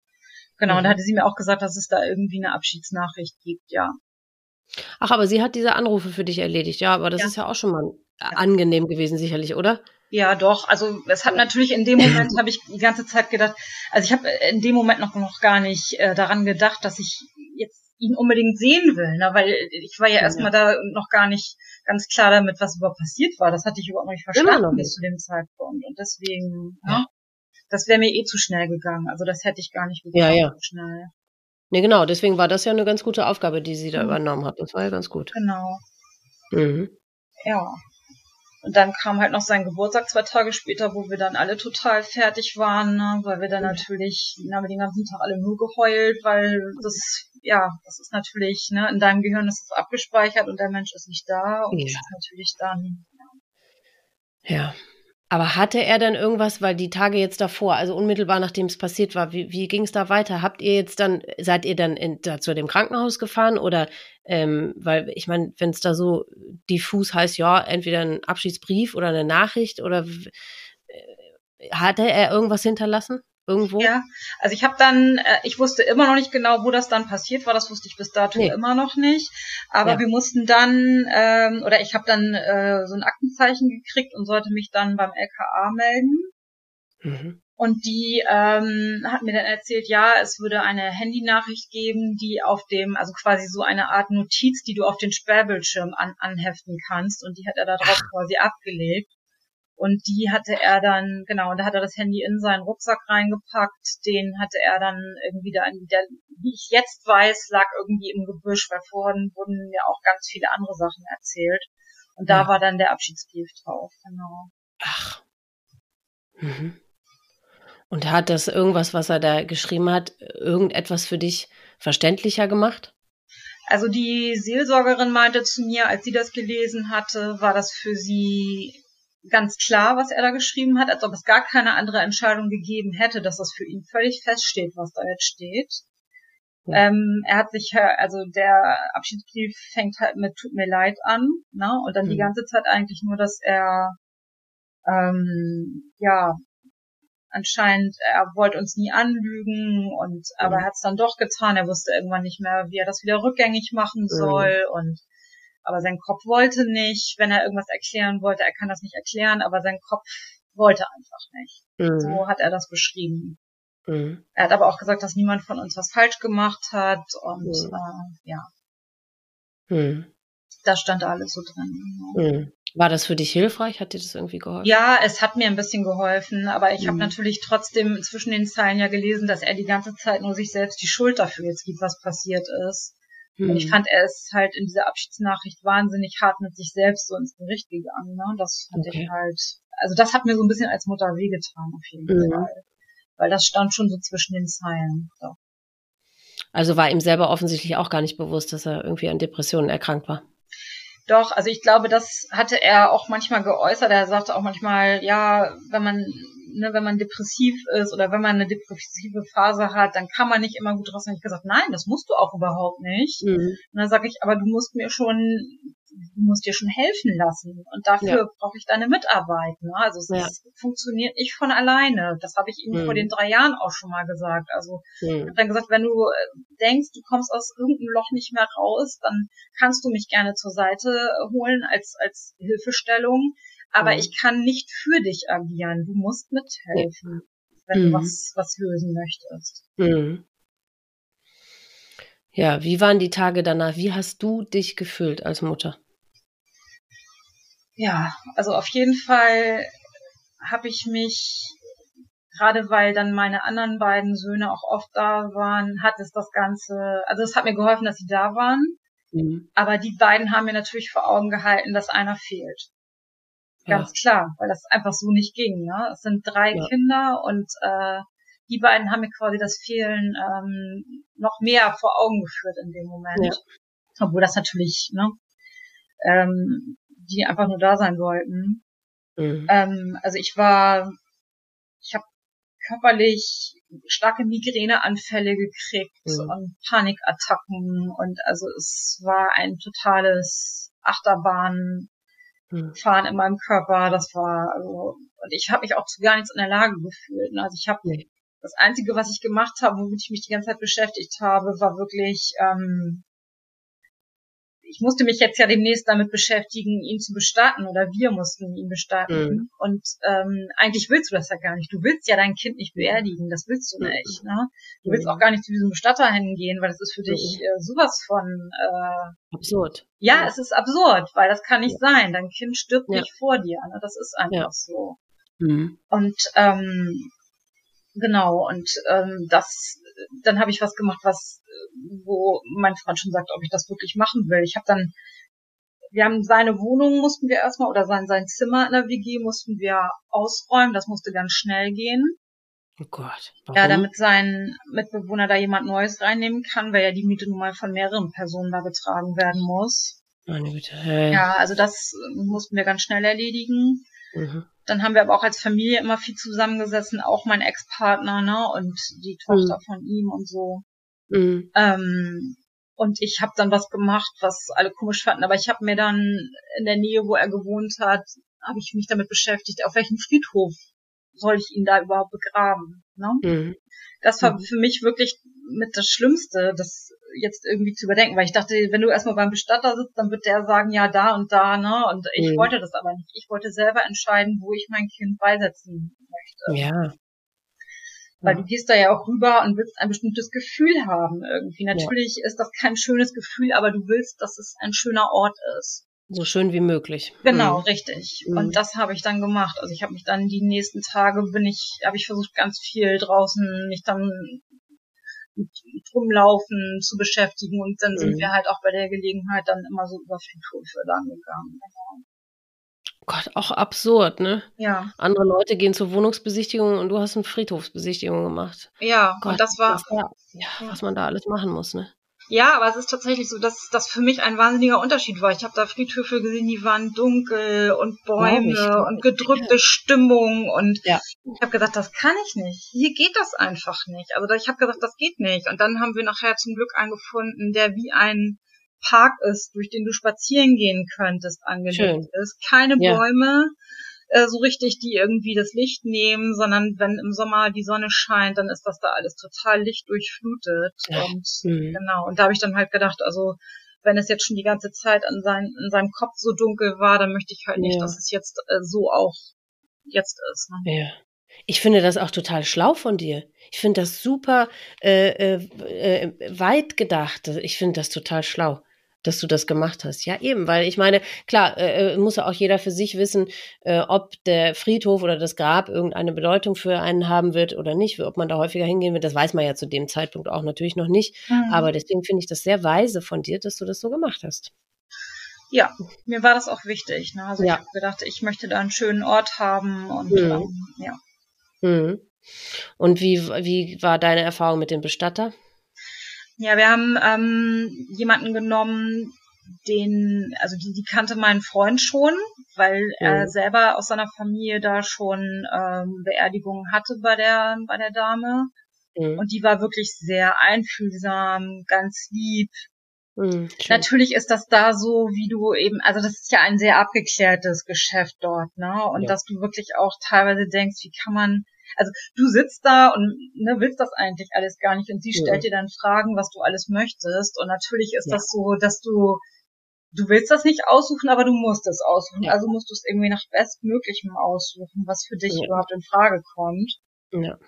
Da haben wir dann meinen Ex-Mann auch mitgenommen. Ne? Also das wollte ich jetzt nicht, ähm, nicht alleine machen, da wollte ich ihn mit einbeziehen. Und mhm. auch mein Sohn, der damals mit in die Firma da gekommen ist, also ne, als die Polizei da war, den wollte ich, mhm. der wollte auch gerne mit. Also habe ich auch gesagt, soll er das auch mit entscheiden, mhm. wenn er das möchte. Ja. Ja, und ja. dann haben wir eigentlich, eigentlich hat sie gar nicht so viel tatsächlich gemacht, sag ich jetzt mal, sondern ich mhm. habe gleich gesagt, ich möchte ein Ohrengrab haben. Ach Erst so, wollten wir ein mhm. anonymes Grab und dann meinte sie, das findet sie nicht so gut, weil er auch noch so jung war. Und wieso, dann, hält, wieso ähm, habt ihr das in Erwägung gezogen? Hm? Wieso habt ihr das in Erwägung gezogen, ein anonymes Grab? Ja, weil wir natürlich gedacht haben, ich habe halt gedacht, Patrick wäre niemals der Typ gewesen, der auch irgendwie, also der hätte keine keinen Bezug zu einem Friedhof gehabt, niemals, mhm. ne? also so gar mhm. nicht, auch bei mir nicht. Sagen wir jetzt mal, ich wäre ganz normal vor meinem Kind gestorben, dann mhm. hätte ich meinen Sohn da nicht gesehen, dass der ständig zum Friedhof geht. Also das mhm. wäre einfach und okay. ne, deswegen hatten wir es tatsächlich kurz überlegt. Mhm. Ähm, aber ich, wir sind dann relativ schnell davon abgekommen, weil wir halt gesagt haben, er hat ja auch jüngere Geschwister und ja. allein schon für die wollten wir das dann anders machen. Ja. Mhm. Genau. Hat sich irgendwie die Frage gestellt, ob ihr ihn nochmal seht? Wäre das ne, war das möglich? Ja, sie hatte dann gesagt, sie holt ihn ab und dann guckt sie. Dann habe ich übrigens auch das Handy erst gekriegt von der Bestatterin und sein Portemonnaie und so genau. Ähm, das habe ich dann alles in so einem durchsichtigen Tütchen bekommen oh von ihr. Cool. Also dann erst, als sie ihn geholt hatte, war das mit dabei. Und mhm. ähm, ja, und dann ähm, hatte sie halt uns dann halt gefragt, wie wir das alles haben wollen. Wir haben halt gesagt, also das ähm, soll ja im Grunde eine Erinnerung irgendwie bleiben, ne? So für alle, auch für seine Freunde. Mhm. Und äh, dann hat seine Schwester die Aufgabe von, von, von mir quasi bekommen. Ich habe halt gesehen, dass die so, kann ja gar nichts machen, ist gar nicht beteiligt an irgendetwas. Ja. Und dann haben wir eine Urne ausgesucht, die du selbst bemalen kannst. Ach, wie schön. Mhm. mhm. Und dann, ähm, sie kann ganz toll zeichnen, also das kann sie ganz, ganz toll. Und äh, wow. da hat sie wirklich Talent für. Und dann hat sie halt alles, was er liebt, wie ein Symbol aus Disney, dann Harry Potter mhm. ähm, aus seinen Lieblingsserien, dann die Foo Fighters, seine Lieblingsband und so. Das hat sie halt alles ja. versucht, in, auf diese Urne dann zu malen, ne? In so einem schönen so Toll. Ja. Ja. Ja, und äh, genau, wir waren stehen geblieben bei, ob, ob ihr ihn nochmal sehen nein. wolltet oder konntet. Nein, also sie hat ihn dann abgeholt und dann hat sie gesagt, nein, das geht nicht. Mhm. Ja, und das mhm. ist halt auch leider das Schlimmste, ne? Also, weil das Problem ja. ist tatsächlich, dass du das dann eben nicht realisierst, weil wenn jemand einfach weg ist, das kannst du nicht begreifen, weil dann denkst du halt wirklich, das kann nicht sein, dass der weg ist, weil ich sehe ja nicht, dass er weg ja. ist. Also wenn, als meine Oma genau. gestorben ist, habe ich gesehen, dass es meiner Oma nicht gut geht und konnte mich halt verabschieden, ne? Aber da ja. konnte ich es eben nicht sehen. Ja. Nee, das glaube ich dir auch. Ich glaube nämlich, mein Gehirn wäre ganz genauso gewesen, weil das Gehirn so überfordert ist mit der Situation, ähm, äh, neigt es wahrscheinlich eher zu diesem Übersprungsgedanken, vielleicht ist er gar nicht tot, ne? Vielleicht hat er sich genau. nur aus genau. dem Stock gemacht, vielleicht war das eine Verwechslung, vielleicht war der das gar nicht. Ja. Ja, das ist wirklich. Und, und dir, ja eben, dir wurde die Entscheidung einfach abgenommen, weißt du, so, äh, wenn das Verstorbene sind, wo man die Möglichkeit zumindest hat, dann kann ich mir selber überlegen, okay, will ich das oder will ich das nicht? Aber dir wurde die Entscheidung einfach abgenommen. Und das ist für die Verarbeitung, glaube ich auch, dass das ganz, ganz schwierig ist. Ja, das ist, das ist ziemlich schwierig auf jeden Fall. Also ich äh, bin damit halt nicht klargekommen. Ich habe dann dieses Handy dann natürlich zu Hause gehabt, ne? Hab, also wie man dann so ist, das fand mein Ex mal nicht so gut, äh, dass ich dann natürlich angefangen habe, auch an seinem Handy nach allen möglichen Sachen zu suchen. Ich habe seinen Google-Verlauf nachgeguckt. Oh, ne? Hätte ich auch. Ja, also ich habe wirklich das ganze Handy durchsucht. Ja. Mir tut das im Nachhinein so leid, weil ich natürlich auch so sämtliche Chats mit seinen Freunden auch gelesen habe und so. Aber ich wollte irgendwo, habe ich nach irgendeiner Erklärung gesucht, ne, dass irgendwo was steht, was ich jetzt verstehen kann. Aber ja, das oder eben so, so lässt man denjenigen ja auch nicht gehen. Ne? Du hast, das ist ja alles von ihm, von ihm geschrieben, das waren seine Freunde, genau. seine Kommunikation, also dieses, ja. Man will alles aufsaugen und auch nichts verlieren und alles behalten und so, ne? Genau. Also, mh, hm, das kann ich total gut verstehen. Hätte ich genauso gemacht. Und ich glaube, ich würde das bis zum heutigen Tag immer wieder machen. Ja, ich, ich tue das gelegentlich auch. Wir hatten dann noch ähm, das Problem, dass ich mir eben nicht erklären konnte, warum sein Handy und Schlüsselbund und äh, ja, noch das Portemonnaie in dieser Tüte einfach nur, weil ich habe gedacht, das kann nicht sein. Sag ich, wo ist sein Rucksack? Ich kenne meinen so. Sohn nicht ohne Rucksack. Der muss ja. irgendwo sein. Sag ich, wo Ach, ist ja. der? Und dann meinte ja. die, hat sie dann nochmal angerufen da in, in dieser Universitätsklinik und dann meinte sie halt, ja, der Rucksack steht da noch. Und ich dachte nur so, oh, oh mein Gott, okay, ja, den hatten die vergessen. Ja. Also.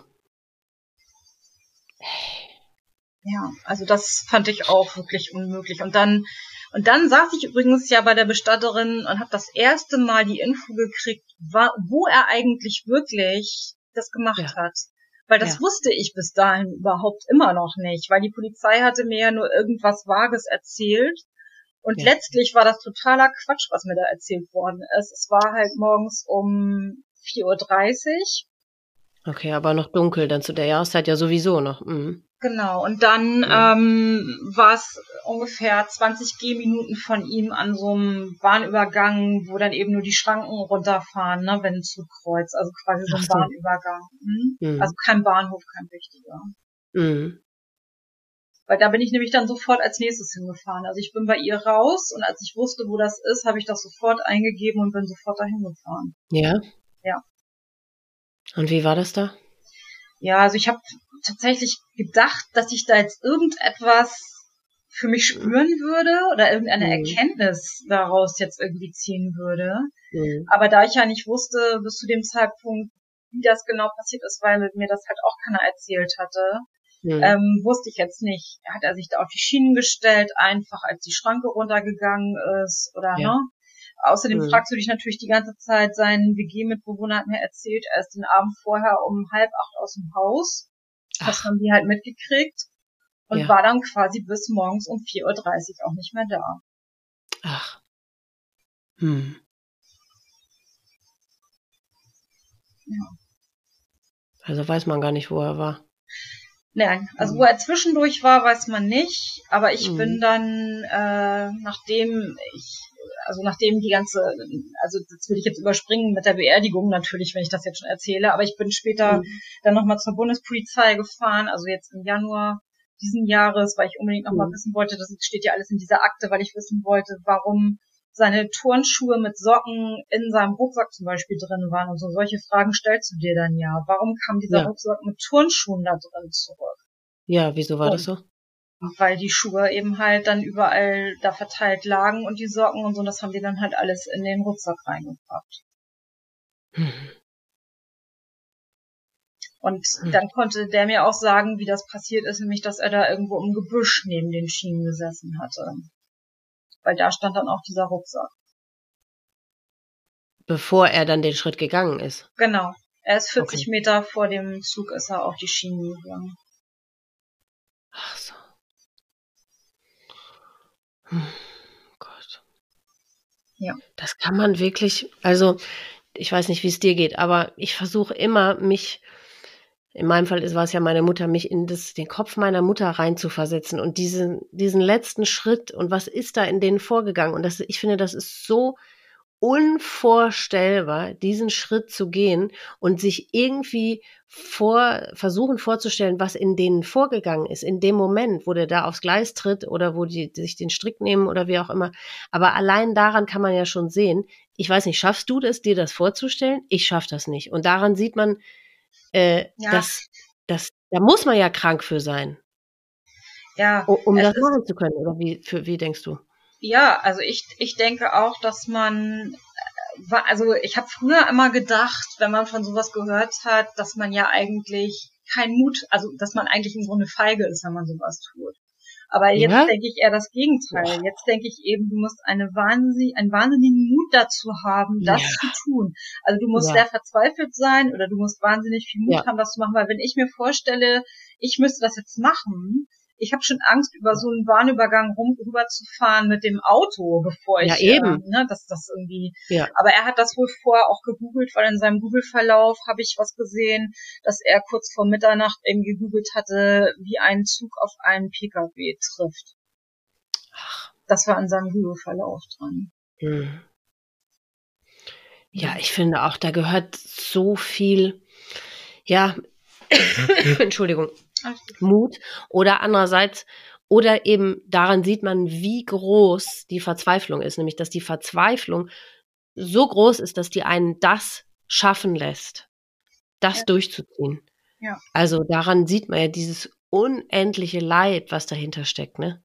Ja, dass man stimmt. das schaffen kann, wo jeder normale oder Mensch mit einem gesunden, mit einer gesunden Seele äh, ja zurückzuckt oder das niemals bewerkstelligen könnte ist das Leid da so groß, dass die einfach nur das Ende herbeiführen wollen. Ne?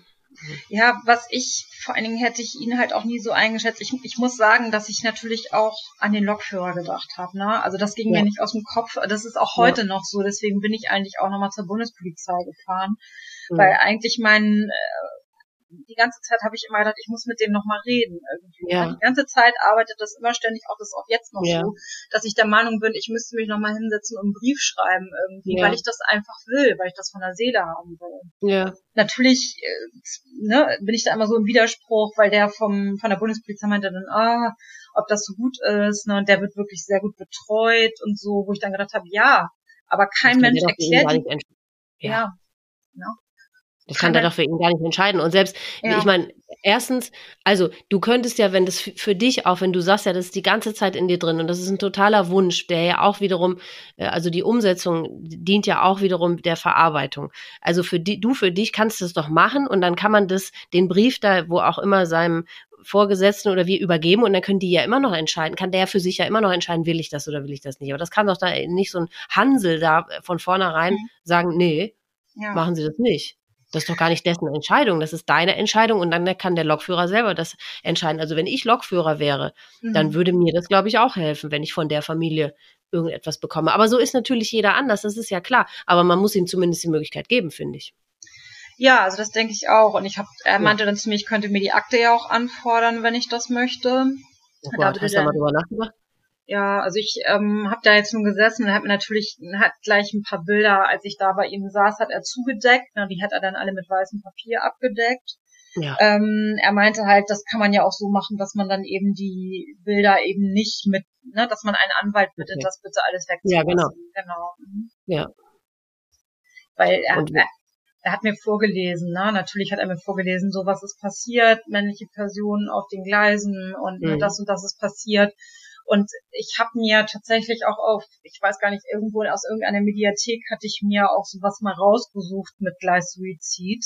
Mhm. Da gab es irgendwie so einen kurzen Bericht darüber, wo auch mit einem Lokführer gesprochen worden ja. ist und so, wie der das beschrieben hat. Und ne, weil mhm. ich natürlich irgendwie auch wissen wollte, wie, ne, wie, wie macht oder wie hat er das vielleicht gemacht, als ich noch nicht wusste, wie er es dann gemacht ja. hat.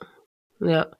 Und in eurem Fall konnte man aus dieser Akte dann her äh, äh, entnehmen, dass der Lokführer das tatsächlich auch äh, hat kommen sehen, quasi, weil ich meine, es war ja dunkel, aber klar, auch so ein Zug hat ja Scheinwerfer, ne? Ich, ich war, ja, also anscheinend wohl, hm. anscheinend wohl nicht. Anscheinend sind die ähm, Scheinwerfer bei dem Zug eben wohl nicht so doll, dass du das im Dunkeln sehen kannst. Und ich gehe auch davon aus, dass Patrick wohlweislich eben diese 40 Meter gewählt hat, ne? weil er wahrscheinlich eben auf gar mhm. keinen Fall wollte, dass, ähm, also der hat gebremst, der hat versucht noch zu bremsen, das hat mir auch der von der Bundespolizei erzählt. Okay. Ähm, ja, das hat er wohl noch versucht und äh, hat das, aber so ein Zug braucht natürlich ein paar hundert Meter, ja. bis er zum Stehen kommt.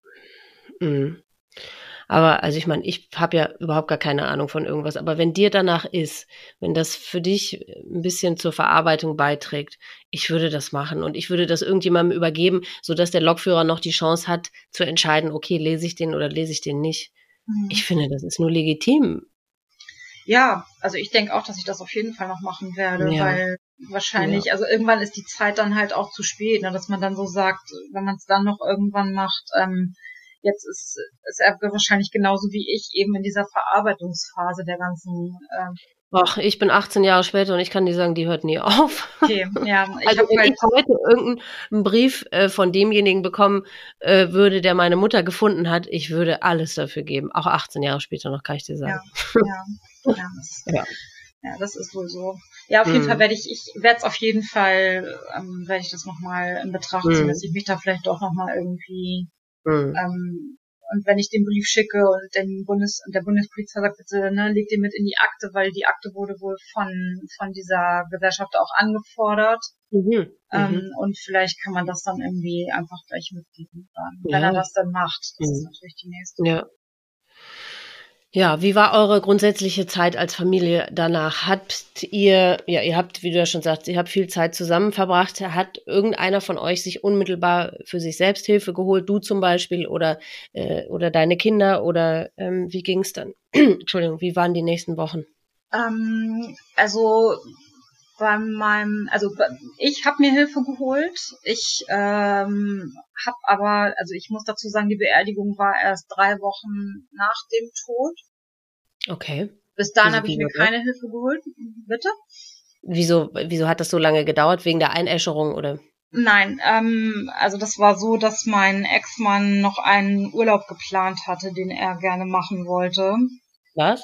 Ja, und da war er dann noch einmal mit seinem kleinen Sohn dann irgendwie beim Freund für eine Woche und danach war er noch mal irgendwie ein paar Tage dann woanders und ja, und dann ging das halt nicht mehr. Okay.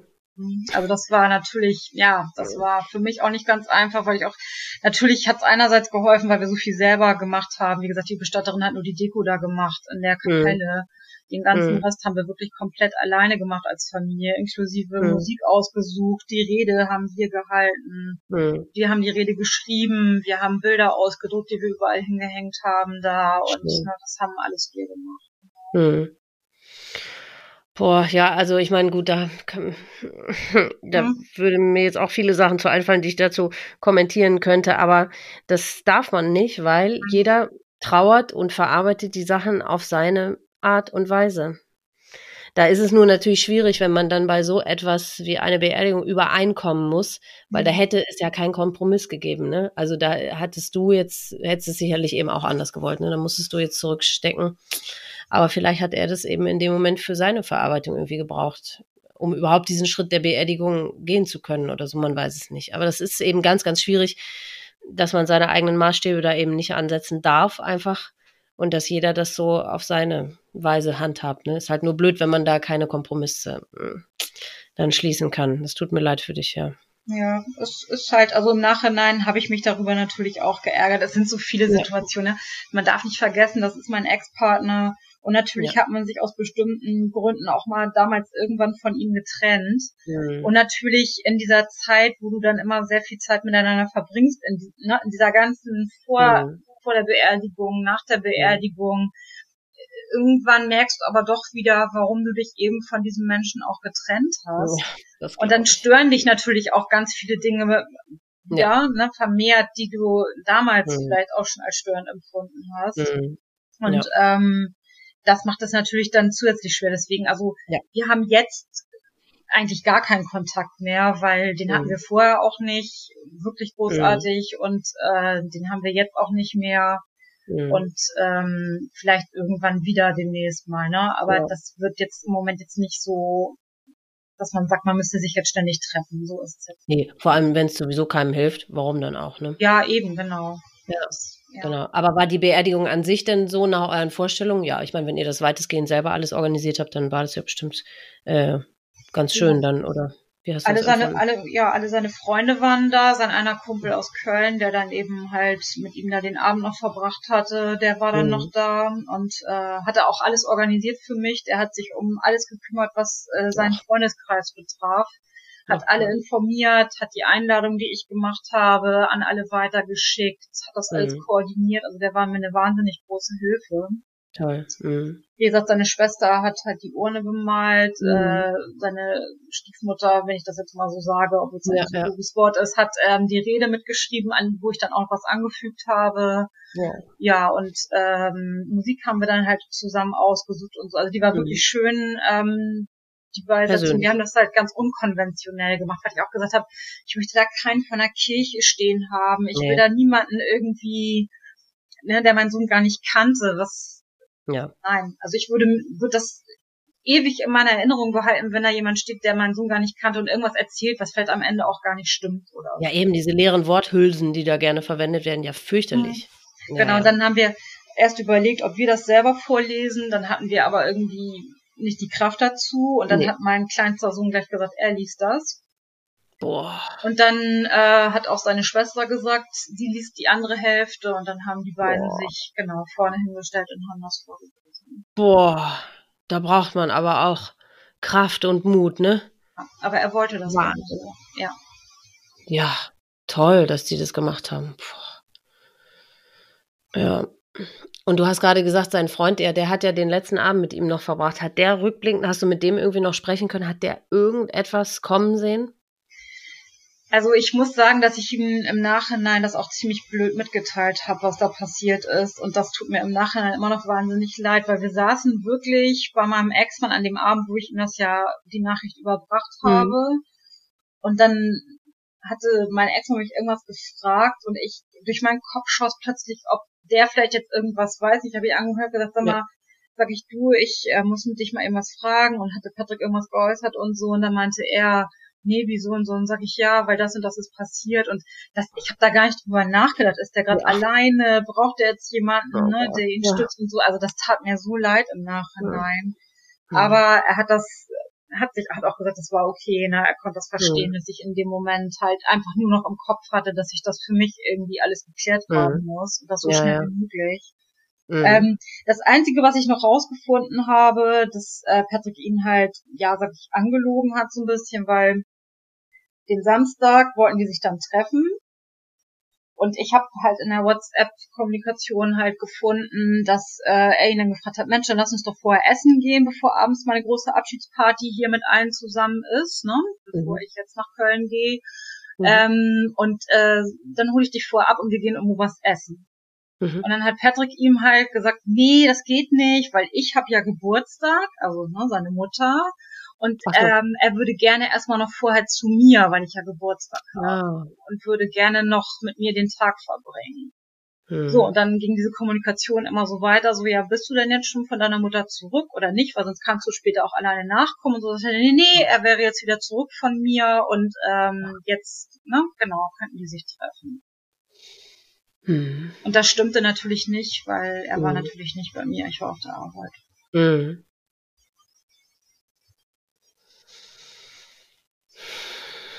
Wie findest du grundsätzlich die Art des Suizides, die er gewählt hat?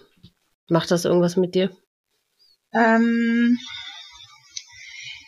ich glaube, dass er niemanden damit, also niemanden aus seinem näheren Umfeld damit belasten wollte. Weißt du, also wenn man jetzt das, wenn man das jetzt zu Hause macht, Ne? Ja, dann findet sein, einen einer. Mhm. Genau, wenn sein WG-Mitbewohner ihn gefunden hätte oder so. Ja. Ne? Ich glaube, das hätte er alles nicht gewollt.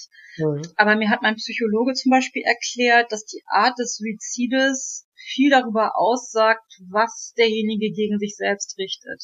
Ja, absolut. Das denke genau, ich auch. Also richtig. Also je wütender man auf sich selber ja. ist, umso brutaler genau tut man das. Ja, ja. So eine Bestrafung. Das erklärt. Gegen, genau, richtig. Ja. ja. Mhm. Ja, aber was macht das mit dir? Dass er die, die, die Methode gewählt ja, was macht das mit mir?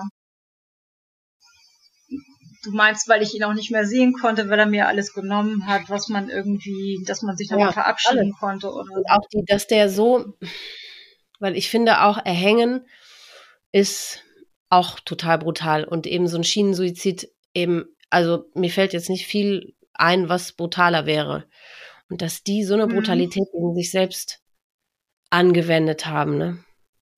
Ja. Ich finde, das ist ganz, ganz schwer zu, ver, zu verarbeiten. Das stimmt. Also es ist mhm. tatsächlich so, dass ich mir immer wieder also ich wohne genau neben einer, neben einem Bahnhof, sag ich jetzt wow. mal. Also ich höre hier jeden mhm. Tag Züge. Mhm. Wobei ich aber sagen muss, ich hätte gedacht, dass das irgendwie mich, ne, dass das immer wieder was in mir hochholt. Mhm. Das tut es aber nicht, weil das ja nichts mit dem Ort zu tun hat. Nee. Mhm, und ähm, ich bin auch, im, natürlich bin ich wütend auf ihn, dass er ähm, diese Art so gewählt hat, weil er so auch, ne, so jedes ähm, Bewusstwerden mit dieser mit dieser Sache, die er getan hat, äh, mir verwehrt. Also er, ich kann ne, mir das nicht ja. richtig bewusst werden, was passiert ist. Ja. Und ähm, er hat mir das halt so weggenommen.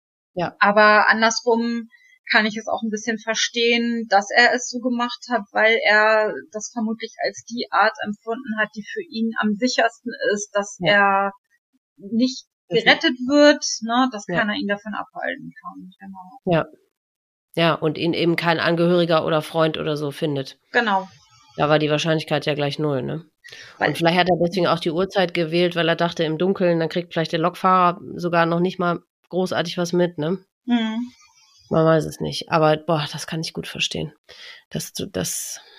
Und ja. Er war gar nicht hm. so ein Mensch. Ne? Also ich habe mich schon, also ich habe auch gedacht, Patrick wäre niemals jemand gewesen, der einem anderen Menschen sowas hätte überhaupt antun können. Also auch diesem Lokführer nicht.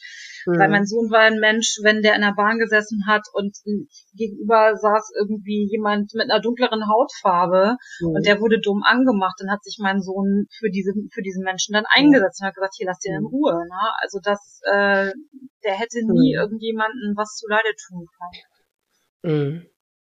Ja, auch daran kann man sehen, dass die sind, glaube ich, dann einfach nur noch in so einem Tunnel und nehmen halt wirklich nichts mehr um sich rum wahr. Ne? Mhm. Ich weiß gar nicht, ob es da noch irgendwie ein Abwägen gibt, ehrlich gesagt, weiß ich nicht. Ja, ich weiß natürlich nicht, ob er jetzt vielleicht auch mehrere Stunden da in diesem Gebüsch gesessen hat und halt ja. immer wieder überlegt hat, ne, ob er das jetzt ja. tut oder den Mut dann doch ja. nicht hatte oder so. Mhm. Ich weiß es nicht. Aber ich glaube auch nicht, dass er schon mal irgendeinen Versuch hinter sich hatte. Also das kann mhm. ich mir ehrlich gesagt nicht vorstellen, weil nee, ich glaube es einfach nicht, dass er schon mal versucht hat, das zu machen. Ja, aber das weiß ja, ich natürlich nicht. Ja. Mm -mm. Also ich weiß von mit so vielen Suizid, äh, wie nennt man es, Suizidenten, die aber das überlebt haben, habe ich jetzt auch noch nicht gesprochen, aber es sind ein paar und die haben bestätigt, dass du, die nehmen nichts mehr um sich rum wahr. Nichts mehr. Und es ist alles es ist noch nicht mal, weil es ihnen egal ist, zum Beispiel Eltern, die sich suizidieren, denen sind ihre Kinder, das ist nicht, weil die Kinder denen egal sind, sondern sie nehmen es nicht mehr wahr, was sie, ne, in dem Fall dir als Mutter oder so damit antun. Das nehmen die, sie, nehmen die nicht wahr. Das können sie sich auch nicht vorstellen. Die denken ja, äh, die Welt ist besser dran ohne sie, ne? Ja, er hat auch, mhm. ja, er hat auch tatsächlich wirklich gedacht, das hat er auch öfter mal zu mir gesagt, wenn wir zusammen im Auto gesessen haben, wir haben ja so viel unternommen die ganzen Wochen vorher. Ne? Jedes mhm. Wochenende waren wir zusammen unterwegs, immer raus in die Sonne mhm. und so. Ähm, wir haben noch ganz viele schöne andere Sachen zusammen unternommen. Und mhm. ähm, da hat er dann auch immer wieder mir Urlaubsbilder gezeigt, wo er mit seinen Freunden mal war. Hat gesagt, ja, da würde ich gerne noch mal irgendwie. Und sag ich, ja, das kannst du doch alles noch wieder machen. Ne? Sag ich, das ja. ist doch kein Problem. Kriegt man doch alles ja. irgendwie wieder hin. Ja, aber ja. mit wem denn? Er hat ja niemanden mehr und er hat mhm. sich doch Ewigkeiten bei niemanden gemeldet und ne?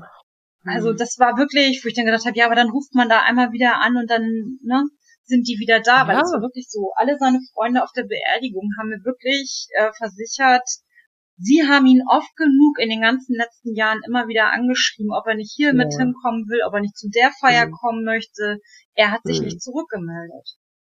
Ja, also war er doch total antriebslos, ne? Und ja. konnte das aber offensichtlich gut verbergen, ne? Also jetzt ja. dir gegenüber mal. Mhm. Ja, ja, wie gesagt, wir haben nicht zusammen gewohnt, ne? Und ja, ja, klar. wenn das Kind erwachsen ist, dann hast du natürlich noch wenig Kontrolle darüber, was so passiert. Und selbst sein bester Kumpel, als ich ihn nach Fotos gefragt hatte, die ich gerne mhm. hätte für die Beerdigung, hat mhm. dann gesagt, du, da werde ich dir gar nicht viel raussuchen können, weil in den letzten Jahren hat er sich sehr rar gemacht. Also das mhm. war.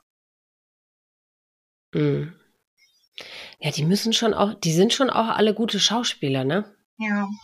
Also das, ich weiß nicht, wie, wie, wie es dir da geht, kannst du gleich mal sagen. Ich, das ist das, was ich meiner Mutter zum Beispiel so übel nehme. Dieses Geschauspieler, dieses äh, mir gegenüber so zu tun. Äh, ich habe ja im Fall meiner Mutter äh, noch abends vorher mit ihr telefoniert und die war da völlig normal und, und, und fast fröhlich und so. Also dieses, und da lagen die geschriebenen Abschiedsbriefe schon neben ihr. Also die wusste schon genau, was sie am nächsten Tag tun wird.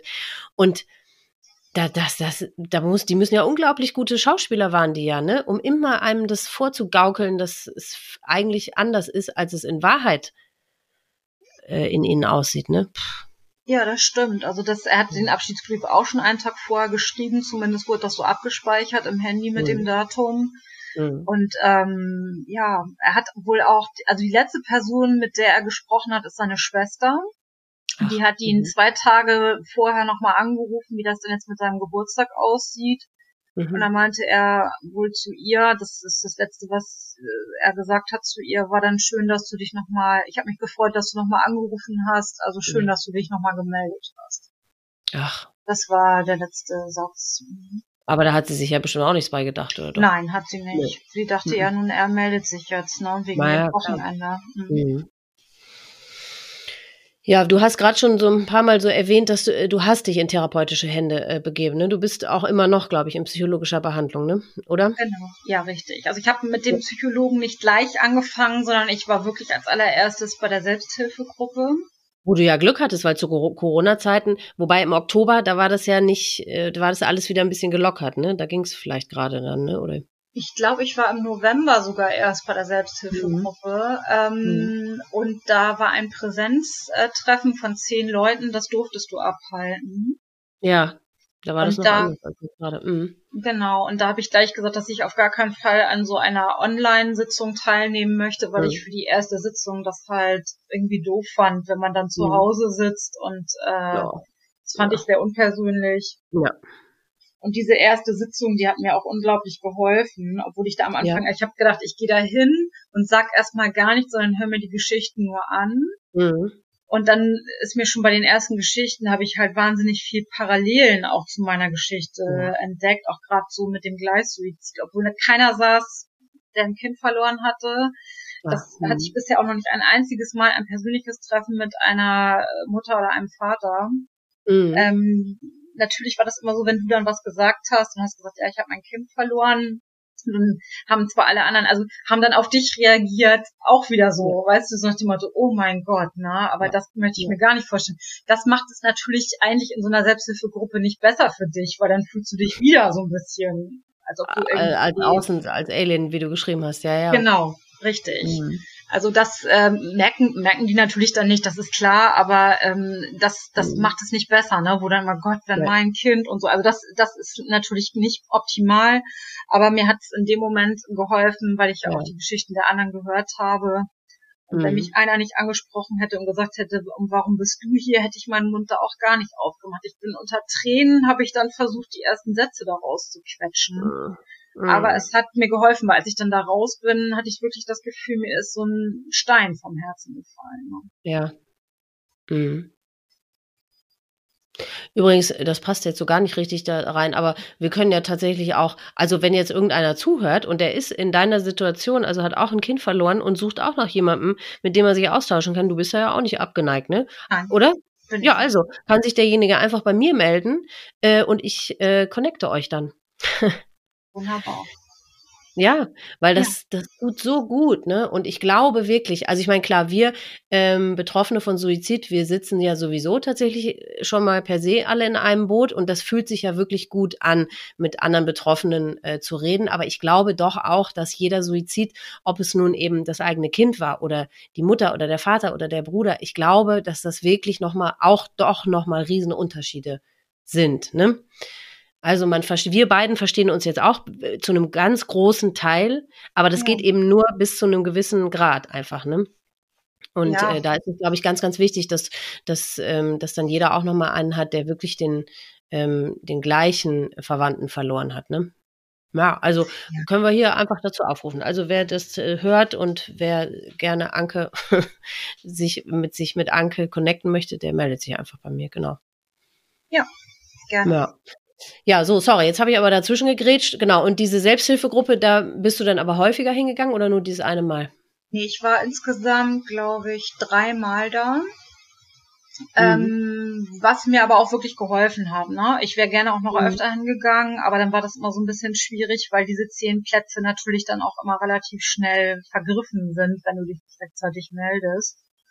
Ähm, und dann, ja, ist ja so. Und dann habe ich aber auch gedacht, ja, traurig, okay, schlimm, ja. Ja, ja, ja na klar. Also, obwohl mir da eine Teilnehmerin auch sagte, mit zehn Leuten ist es sogar eigentlich viel schöner, weil dann auch jeder mal dazu kommt, auch seine Geschichte zu erzählen. Wenn du natürlich mit 20 Leuten da sitzt, dann klappt das nee. oft halt nicht. Dann wird's ja auch fast unpersönlich schon. Das, ja, ja. Genau.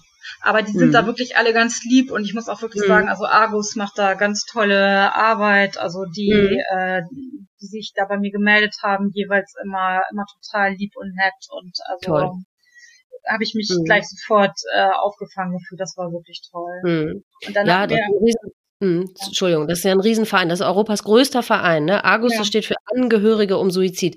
Also wer sich darüber informieren möchte, kann mal auf deren Website gehen. Genau, das ist Europas größter Verein und die haben in ganz, ganz vielen äh, Städten in Deutschland Selbsthilfegruppen. Ne? Also das lohnt es sich da auf jeden Fall äh, auf deren Website mal zu gucken. Die haben ganz viele Angebote und äh, wenn man da also Hilfe sucht, dann findet man die sicherlich da.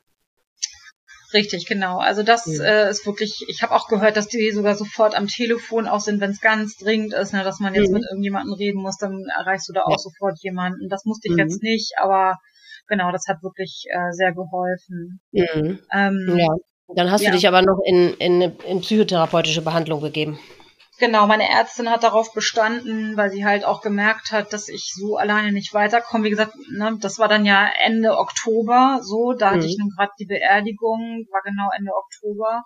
Mhm. Und dann ähm, hat sie mir gesagt, ich soll sofort so eine äh, Terminvergabenummer, das gibt so einen Terminvergabeservice, wo du dann auch sofort einen äh, Psychologen dann zugewiesen bekommst. Mhm. Die machen einen Termin für dich Mhm. Dann musst du da nochmal anrufen und sagen, ne, dass du den wirklich wahrnehmen willst, also den mhm. nochmal auf Band sprechen und dann gehst mhm. du da sofort zu einem Erstgespräch hin und das hat, glaube ich, nicht mal eine Woche gedauert.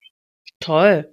Mhm. Weil oft ist es ja ganz schwierig, einen Termin zu kriegen, ne? Aber das ist natürlich, ja. Über diese Nummer nicht. Also das ist irgendwie so eine sechsstellige Nummer und da ja. müssen die dir sofort einen Psychologen dann zuweisen. Ja. Und da hast du auch Glück gehabt. Bist du da bei einem Mann oder bei einer Frau? Ich habe gleich gesagt, dass ich einen Mann haben möchte, weil Ach, ich irgendwie ja, ich weiß nicht, vielleicht, weil ich mich da einfach verstandener gefühlt habe. Ich habe auch mehr männliche als weibliche Freunde. Vielleicht ja. war das irgendwie einfach der Grund. Mhm. Genau.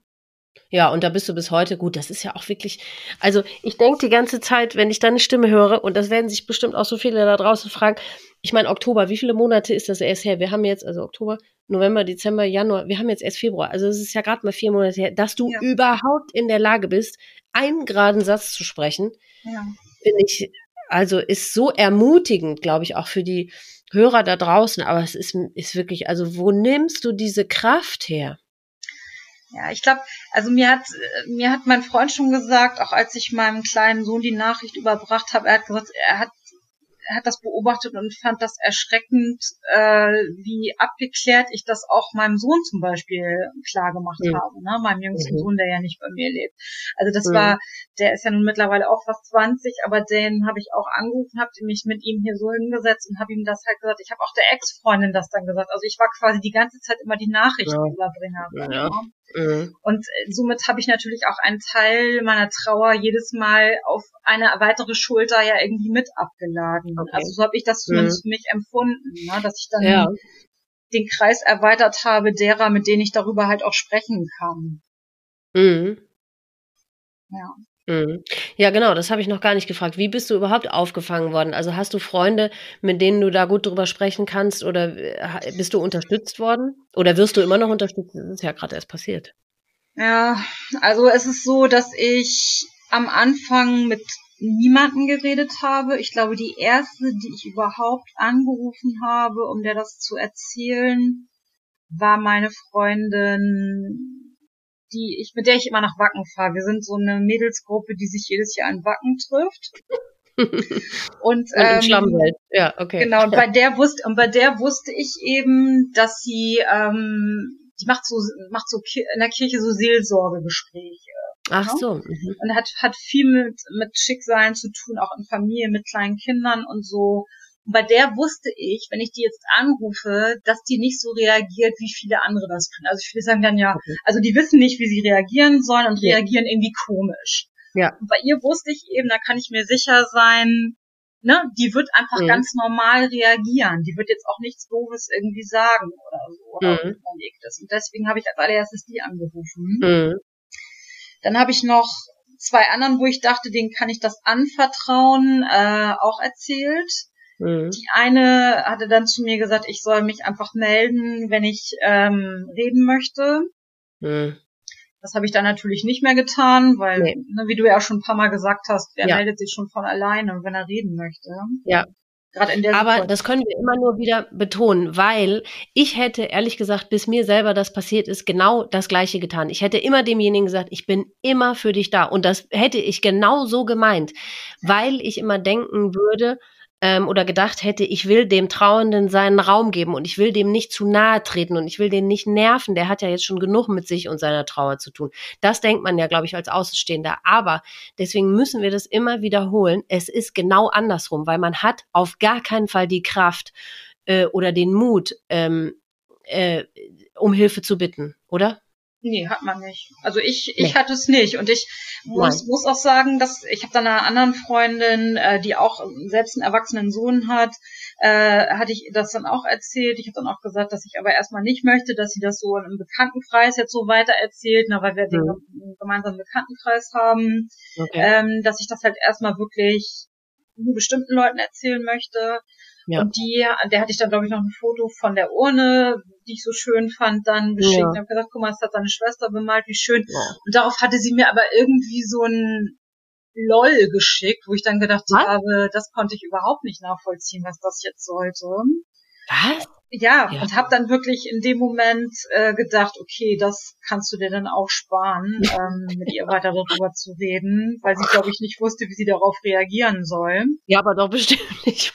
Nee, ich also, weiß. Ich, ja, sorry, dass ich lachen muss, aber nein, nein, nein, nein, ja, ich, die, die, die Reaktion, die man bekommt, das ist ja wirklich, da, ja. da fällt einem ja gar nichts mehr zu ein. Nee, also es ist äh, wirklich so, dass ich da ähm, auch wenig Verständnis bekommen habe. Dann habe ich irgendwann überlegt, wie erzähle ich es meiner besten Freundin, von ja. der ich dann aber auch durch Corona hat mir so ein bisschen, wir haben uns sonst mal sehr viel getroffen, auch zum Essen mhm. und so, und dann hatte ich sie lange nicht mehr gesehen. Und dann war ich mit ihr äh, in der Innenstadt und waren wir Weihnachtsgeschenke einkaufen für ihre Familie. Mhm. Und ich war dann zwischendurch noch einmal bei der Selbsthilfegruppe und hatte da nochmal gefragt, wie ich das jetzt meiner Freundin am besten sagen kann. Und die meinten dann, ja, sonst sag's doch einfach so zum Schluss, ne? Dann ist es irgendwie nicht so blöd, dass es jetzt die ganze Zeit überschattet. Ja. Bei der Verabschiedung. Und dann habe ich ihr halt gesagt, ich, also das ist ein bisschen blöd, wie ich es formuliert habe, aber ich habe dann gesagt, pass auf, ich, wenn ich jetzt was erzähle, musst du mir versprechen, dass du mich nicht in den Arm nimmst, nicht in Tränen ausbrichst und auch nicht irgendwie sagst, oh mein Gott, oh mein Gott oder so, ne, sondern lass das bitte alles. Ich möchte es dir nur erzählen, damit du weißt, in welcher Situation ich gerade bin. Aber warum hat, hättest du das alles nicht gewollt? War nee. dir einfach, nee?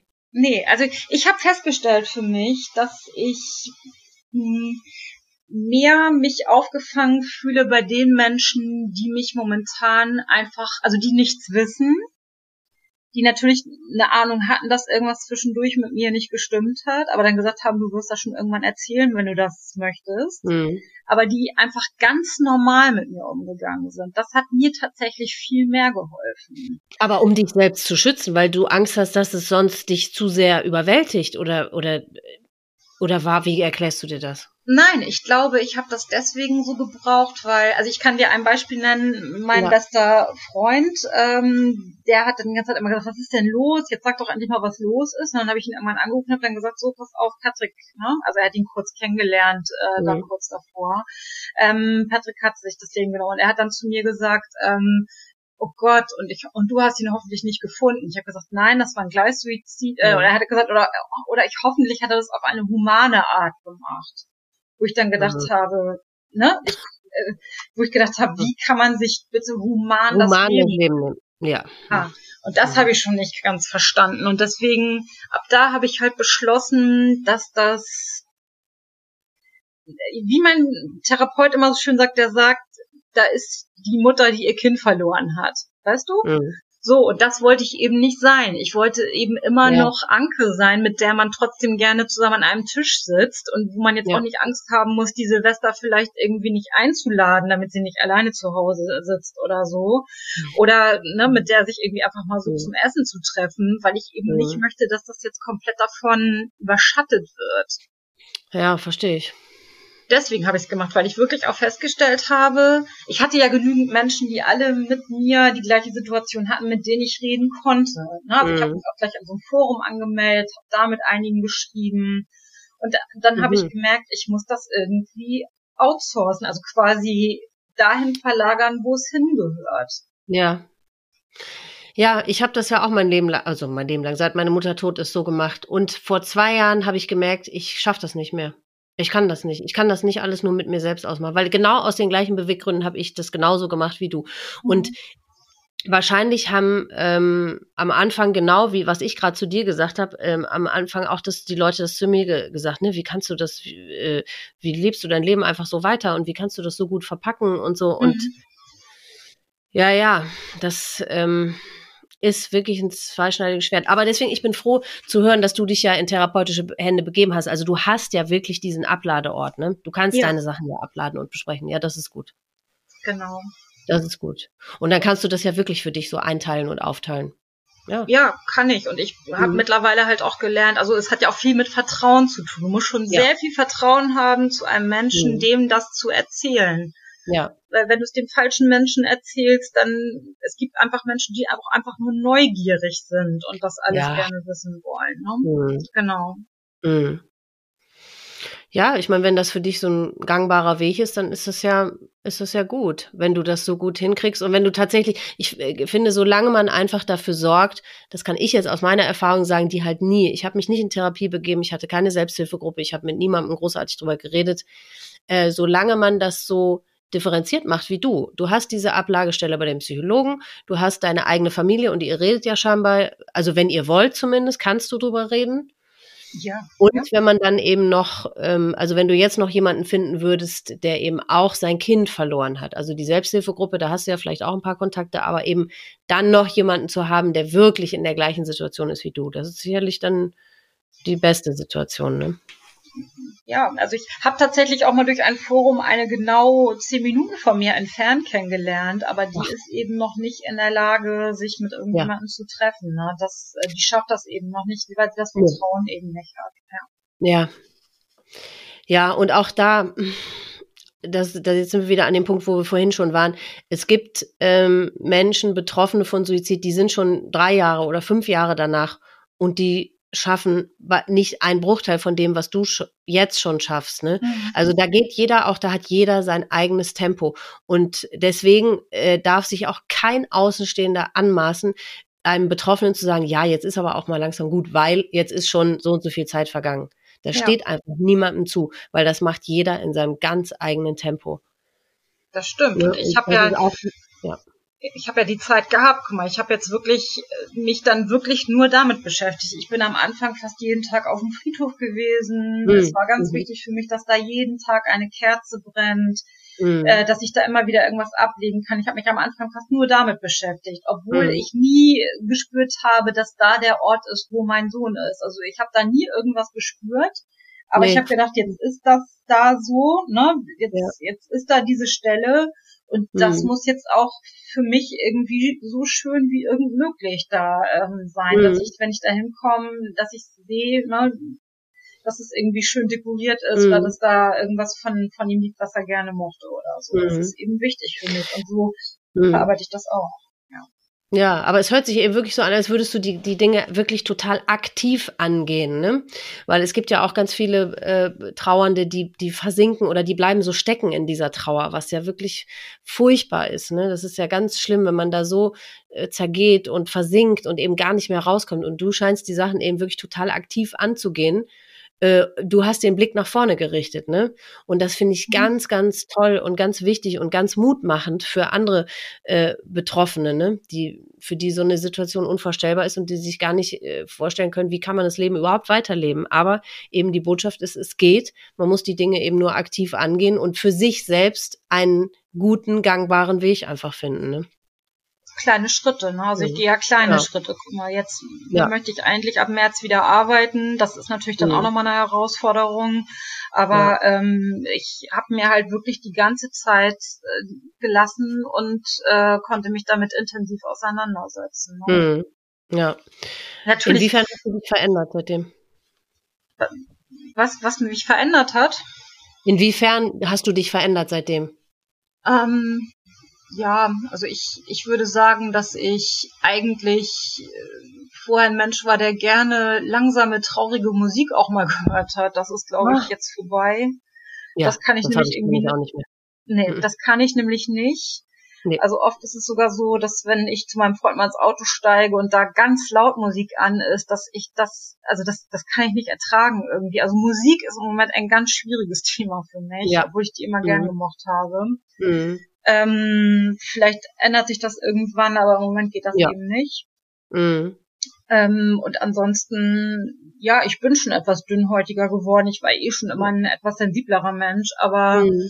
ähm, das hat mich sicherlich noch mal ein bisschen empfindlicher gemacht. Ne? Also mhm vielleicht aber auch mitfühlender mit anderen, also dass ja. ich jetzt noch besser in Menschen reingucken kann, das ist es ja. tatsächlich auch, also dass ich manchmal Sachen, Schwingungen aufnehme, die man vorher vielleicht irgendwie nicht ja. Aufnimmt. Ja, allein schon deswegen, weil du mit Sicherheit viel, viel wachsamer auch bist als vorher, ne? Ja. Mhm. Ja. Ähm, was hat dich dazu bewogen, mit mir zu sprechen? Ja, ähm, ich hatte ja sowieso von dir gehört in einer Selbsthilfegruppe Sitzung. Mhm. Da hatte jemand angesprochen, dass es deinen äh, Podcast gibt. Und mhm. Den kannte ich bis dahin noch nicht. Ähm, gibt es auch jetzt am 14. Februar ist einjähriges Jubiläum. Den gibt es ja auch noch gar nicht so lange. Genau, richtig. mhm. Ja, richtig. Und ich hatte aber vorher wirklich gar nichts davon gehört, obwohl ich ganz viel eigentlich auf Spotify höre. Aber da habe mhm. ich tatsächlich nichts äh, von mitbekommen. Mhm. Und ähm, ich einfach fand, dass du das Thema ähm, ja auf eine ziemlich gute Art halt äh, ansprichst. Also nicht nicht zu schwermütig, ne, trotzdem ja. so, dass sich jeder verstanden fühlt. Mhm. Und deswegen, ja. Ja, weil ich finde, das ist wirklich eine wichtige Botschaft. Also es ist ja unvorstellbar, was da passiert. Und es ist, wenn einem das passiert, ist es, kann man sich im ersten Moment oder in den ersten Tagen und Wochen und Monate, kann man sich nicht vorstellen, wie man damit weiterleben soll. Und ich finde aber eben, es ist wichtig und dafür bist du wieder ein super Beispiel, dass wenn man die Dinge aktiv angeht, bewusst angeht und dass wenn man den Blick nach vorne gerichtet hat, also man kann, äh, es sind Wege zu finden, damit umgehen zu lernen. Man kann die mhm. Kraft finden, damit weiterzuleben. Wie, wie würdest du beschreiben, wie es dir jetzt heute geht? Ich meine, du wirst deinen Sohn immer lieben und du wirst ihn immer so wahnsinnig vermissen und das wird natürlich auch nie weggehen. Aber wie geht's dir heute? Ja, ich habe das jetzt äh, tatsächlich gelernt zu akzeptieren, den Weg, den er da gegangen ist, obwohl es mir ziemlich schwer fiel jetzt die ganze Zeit. Also ich habe mhm. die ganze Zeit äh, das nicht akzeptieren können. Mhm. Mittlerweile ähm, kann ich kann ich es akzeptieren. Mhm. Ähm, und ich äh, habe, denke ich, momentan jetzt auch wieder die Kraft, tatsächlich jetzt auch zu gucken, dass ich für meine anderen beiden Söhne natürlich auch weiterhin da bin. Ja. Die brauchen mich ja auch, die haben ja auch ihren Bruder verloren. Ja, und, eben. Ähm, ne, sind, für die muss mindestens genauso viel ähm, an Kraft jetzt über sein. Ja. Und äh, also ich kann sagen, dass ich natürlich immer noch Tage habe, wo ich äh, ne, da sitze und heule ähm, und das ist auch gut so. Und die muss es auch geben, weil das muss ja auch raus. Das muss ja raus. Du kannst das, du darfst das nicht alles, das darf nicht alles verkrusten in dir drin. Das muss raus. Das ist gut, dass es die gibt. Ja, ich kann, also ich mache das tatsächlich so, dass ich auch nicht mehr jeden Tag mit meinem Partner darüber rede, weil irgendwann ist das, also eine Beziehung belastet sowas ja auch ja. unglaublich. Ne? Das muss man ja. mal ganz klar sagen. Ne? Ja. Ähm, und äh, ich jetzt mir so kleine Gesprächsinseln quasi nur noch baue von 15 mhm. Minuten mal oder so war das Thema. Mhm. Ähm, aber ich, natürlich, also alles, was irgendwie raus muss, das lasse ich auch raus. Wut mhm. kann ich nicht mhm. empfinden. Also ich habe noch nicht einmal irgendwie rumgeschrien und war irgendwie mhm. wütend oder so. Also das kann ich irgendwie nicht empfinden, weil ich dafür mein mhm. Kind doch zu sehr geliebt habe. Ja. Ja.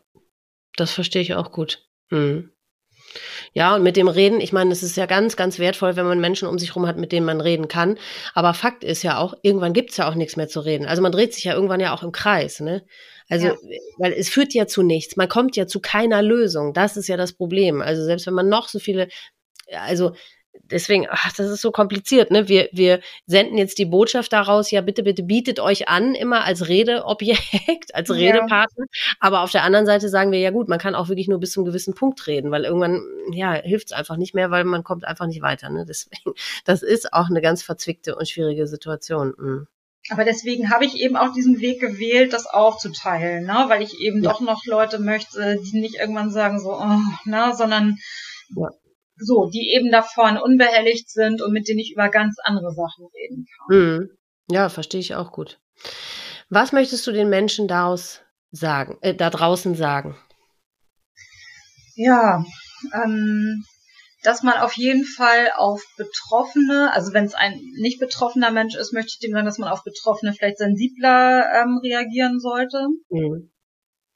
Dass man, ähm, auch wenn das natürlich ja schwierig ist, wenn man das selber nicht erlebt hat, dass man trotzdem mit mehr Empathie daran geht, dass ich sowieso finde, dass sich das Verhältnis zum Tod in unserer Gesellschaft mal wieder ein bisschen verändern sollte. Ja. Weil ich irgendwie das Gefühl habe, dass es mittlerweile so eine Art Normalität irgendwie geworden ist, ähm, ne? zu sterben. Mhm. Also das ist ja jetzt mhm. nichts mehr, die Zeit geht so schnell um und dann redet kein Mensch mehr davon. Mhm. Also ich finde, ja. es muss wieder ein bisschen mehr Sensibilität dafür entwickelt werden. Sowohl ja. für Menschen, die jemanden verloren haben, ne, als auch für Menschen, ja. die vielleicht gerade auch unter Depressionen leiden. Mhm. Und ich finde halt auch, dass diese äh, Gesellschaft, die davon geprägt ist, sich immer an dem nächsttolleren zu orientieren, natürlich auch gerade Depressionskranken das Leben nicht leichter macht, ähm, mhm. sondern ja, die dann quasi ihr Scheitern ja immer wieder vor Augen geführt bekommen, ja. ne, wenn irgendwas mhm. mal im Leben schiefgegangen ist. Ja. Mhm. Ja, also einfach mit ja, sensibleren, empathischeren Augen, wacheren Augen durch die Gegend zu laufen und einfach die, die Arme und die Ohren zu öffnen, ne? Ja, und natürlich, ich meine, die, unsere Mitmenschen müssen auch verstehen, wir erwarten ja nicht von ihnen, dass sie uns jetzt wahnsinnig schlaue und hilfreiche Sachen sagen, denn das, das kann man, da gibt's nichts, was man in der Hin Hinsicht sagen könnte. Aber einfach da sein und das von sich aus zu signalisieren, dass man da ist, äh, beziehungsweise, nee, jetzt sage ich ja gerade genau das Falsche. Also mhm. ähm, nicht das nur zu sagen, sondern es zu tun, so, um die in die Tat umzusetzen. Richtig. Ja, also einfach an der Seite zu stehen. Genau, ja. und ich finde, und ich finde, wenn man wirklich daran denkt, also dass man wirklich denkt, es geht gar nicht mehr und so, dass man trotzdem immer versucht, sich Hilfe zu suchen. Ja. Irgendjemand ist immer da, den, ja. der, der Hilfe anbietet. Und wenn man eine Telefonnummer wählt, also ich, ja. äh, wenn man damit nur einen, einen Menschen mehr retten könnte, also ja. einfach nur den Telefonhörer in die Hand zu nehmen, dann finde ich, sollte man das auch tun. Ja, das finde ich auch ganz wichtig. Weil es gibt, es gibt immer einen anderen Weg, immer. Mhm, ja. Ja. Liebe Anke, wir sprechen fast seit zwei Stunden. ja. Wahnsinn, ne? Ja. Ich danke dir so sehr. Du hast so viele mutmachende Sachen gesagt, wieder in jedem Gespräch kommt sowas immer an die, an die Oberfläche. Und ähm, ich fand, das war ein ganz tolles Gespräch. Und ich danke dir von ganzem Herzen, dass du dich so geöffnet hast und ja, kann einfach nur Danke sagen. Ja, ich danke dir auch. Das war Ankes Geschichte. Liebe Anke, danke für das Erzählen deiner Geschichte. Wie viel Kraft es dich gekostet haben muss, sie so kurz nach Patricks Tod zu erzählen, kann ich mir nur ungefähr vorstellen. Aber du machst den Betroffenen da draußen sehr viel Mut, dass ein Leben mit dem Erlebten machbar ist. Natürlich wird nichts wieder gut. Es bleibt für immer eine lebensverändernde Katastrophe, die im ersten Moment nicht überlebbar scheint, sich nicht überlebbar anfühlt. Es fühlt sich an wie der weltstärkste KO-Schlag in den Magen, ohne dass man vorher die Chance gehabt hätte, die Bauchmuskeln anzuspannen und sich darauf vorbereiten zu können.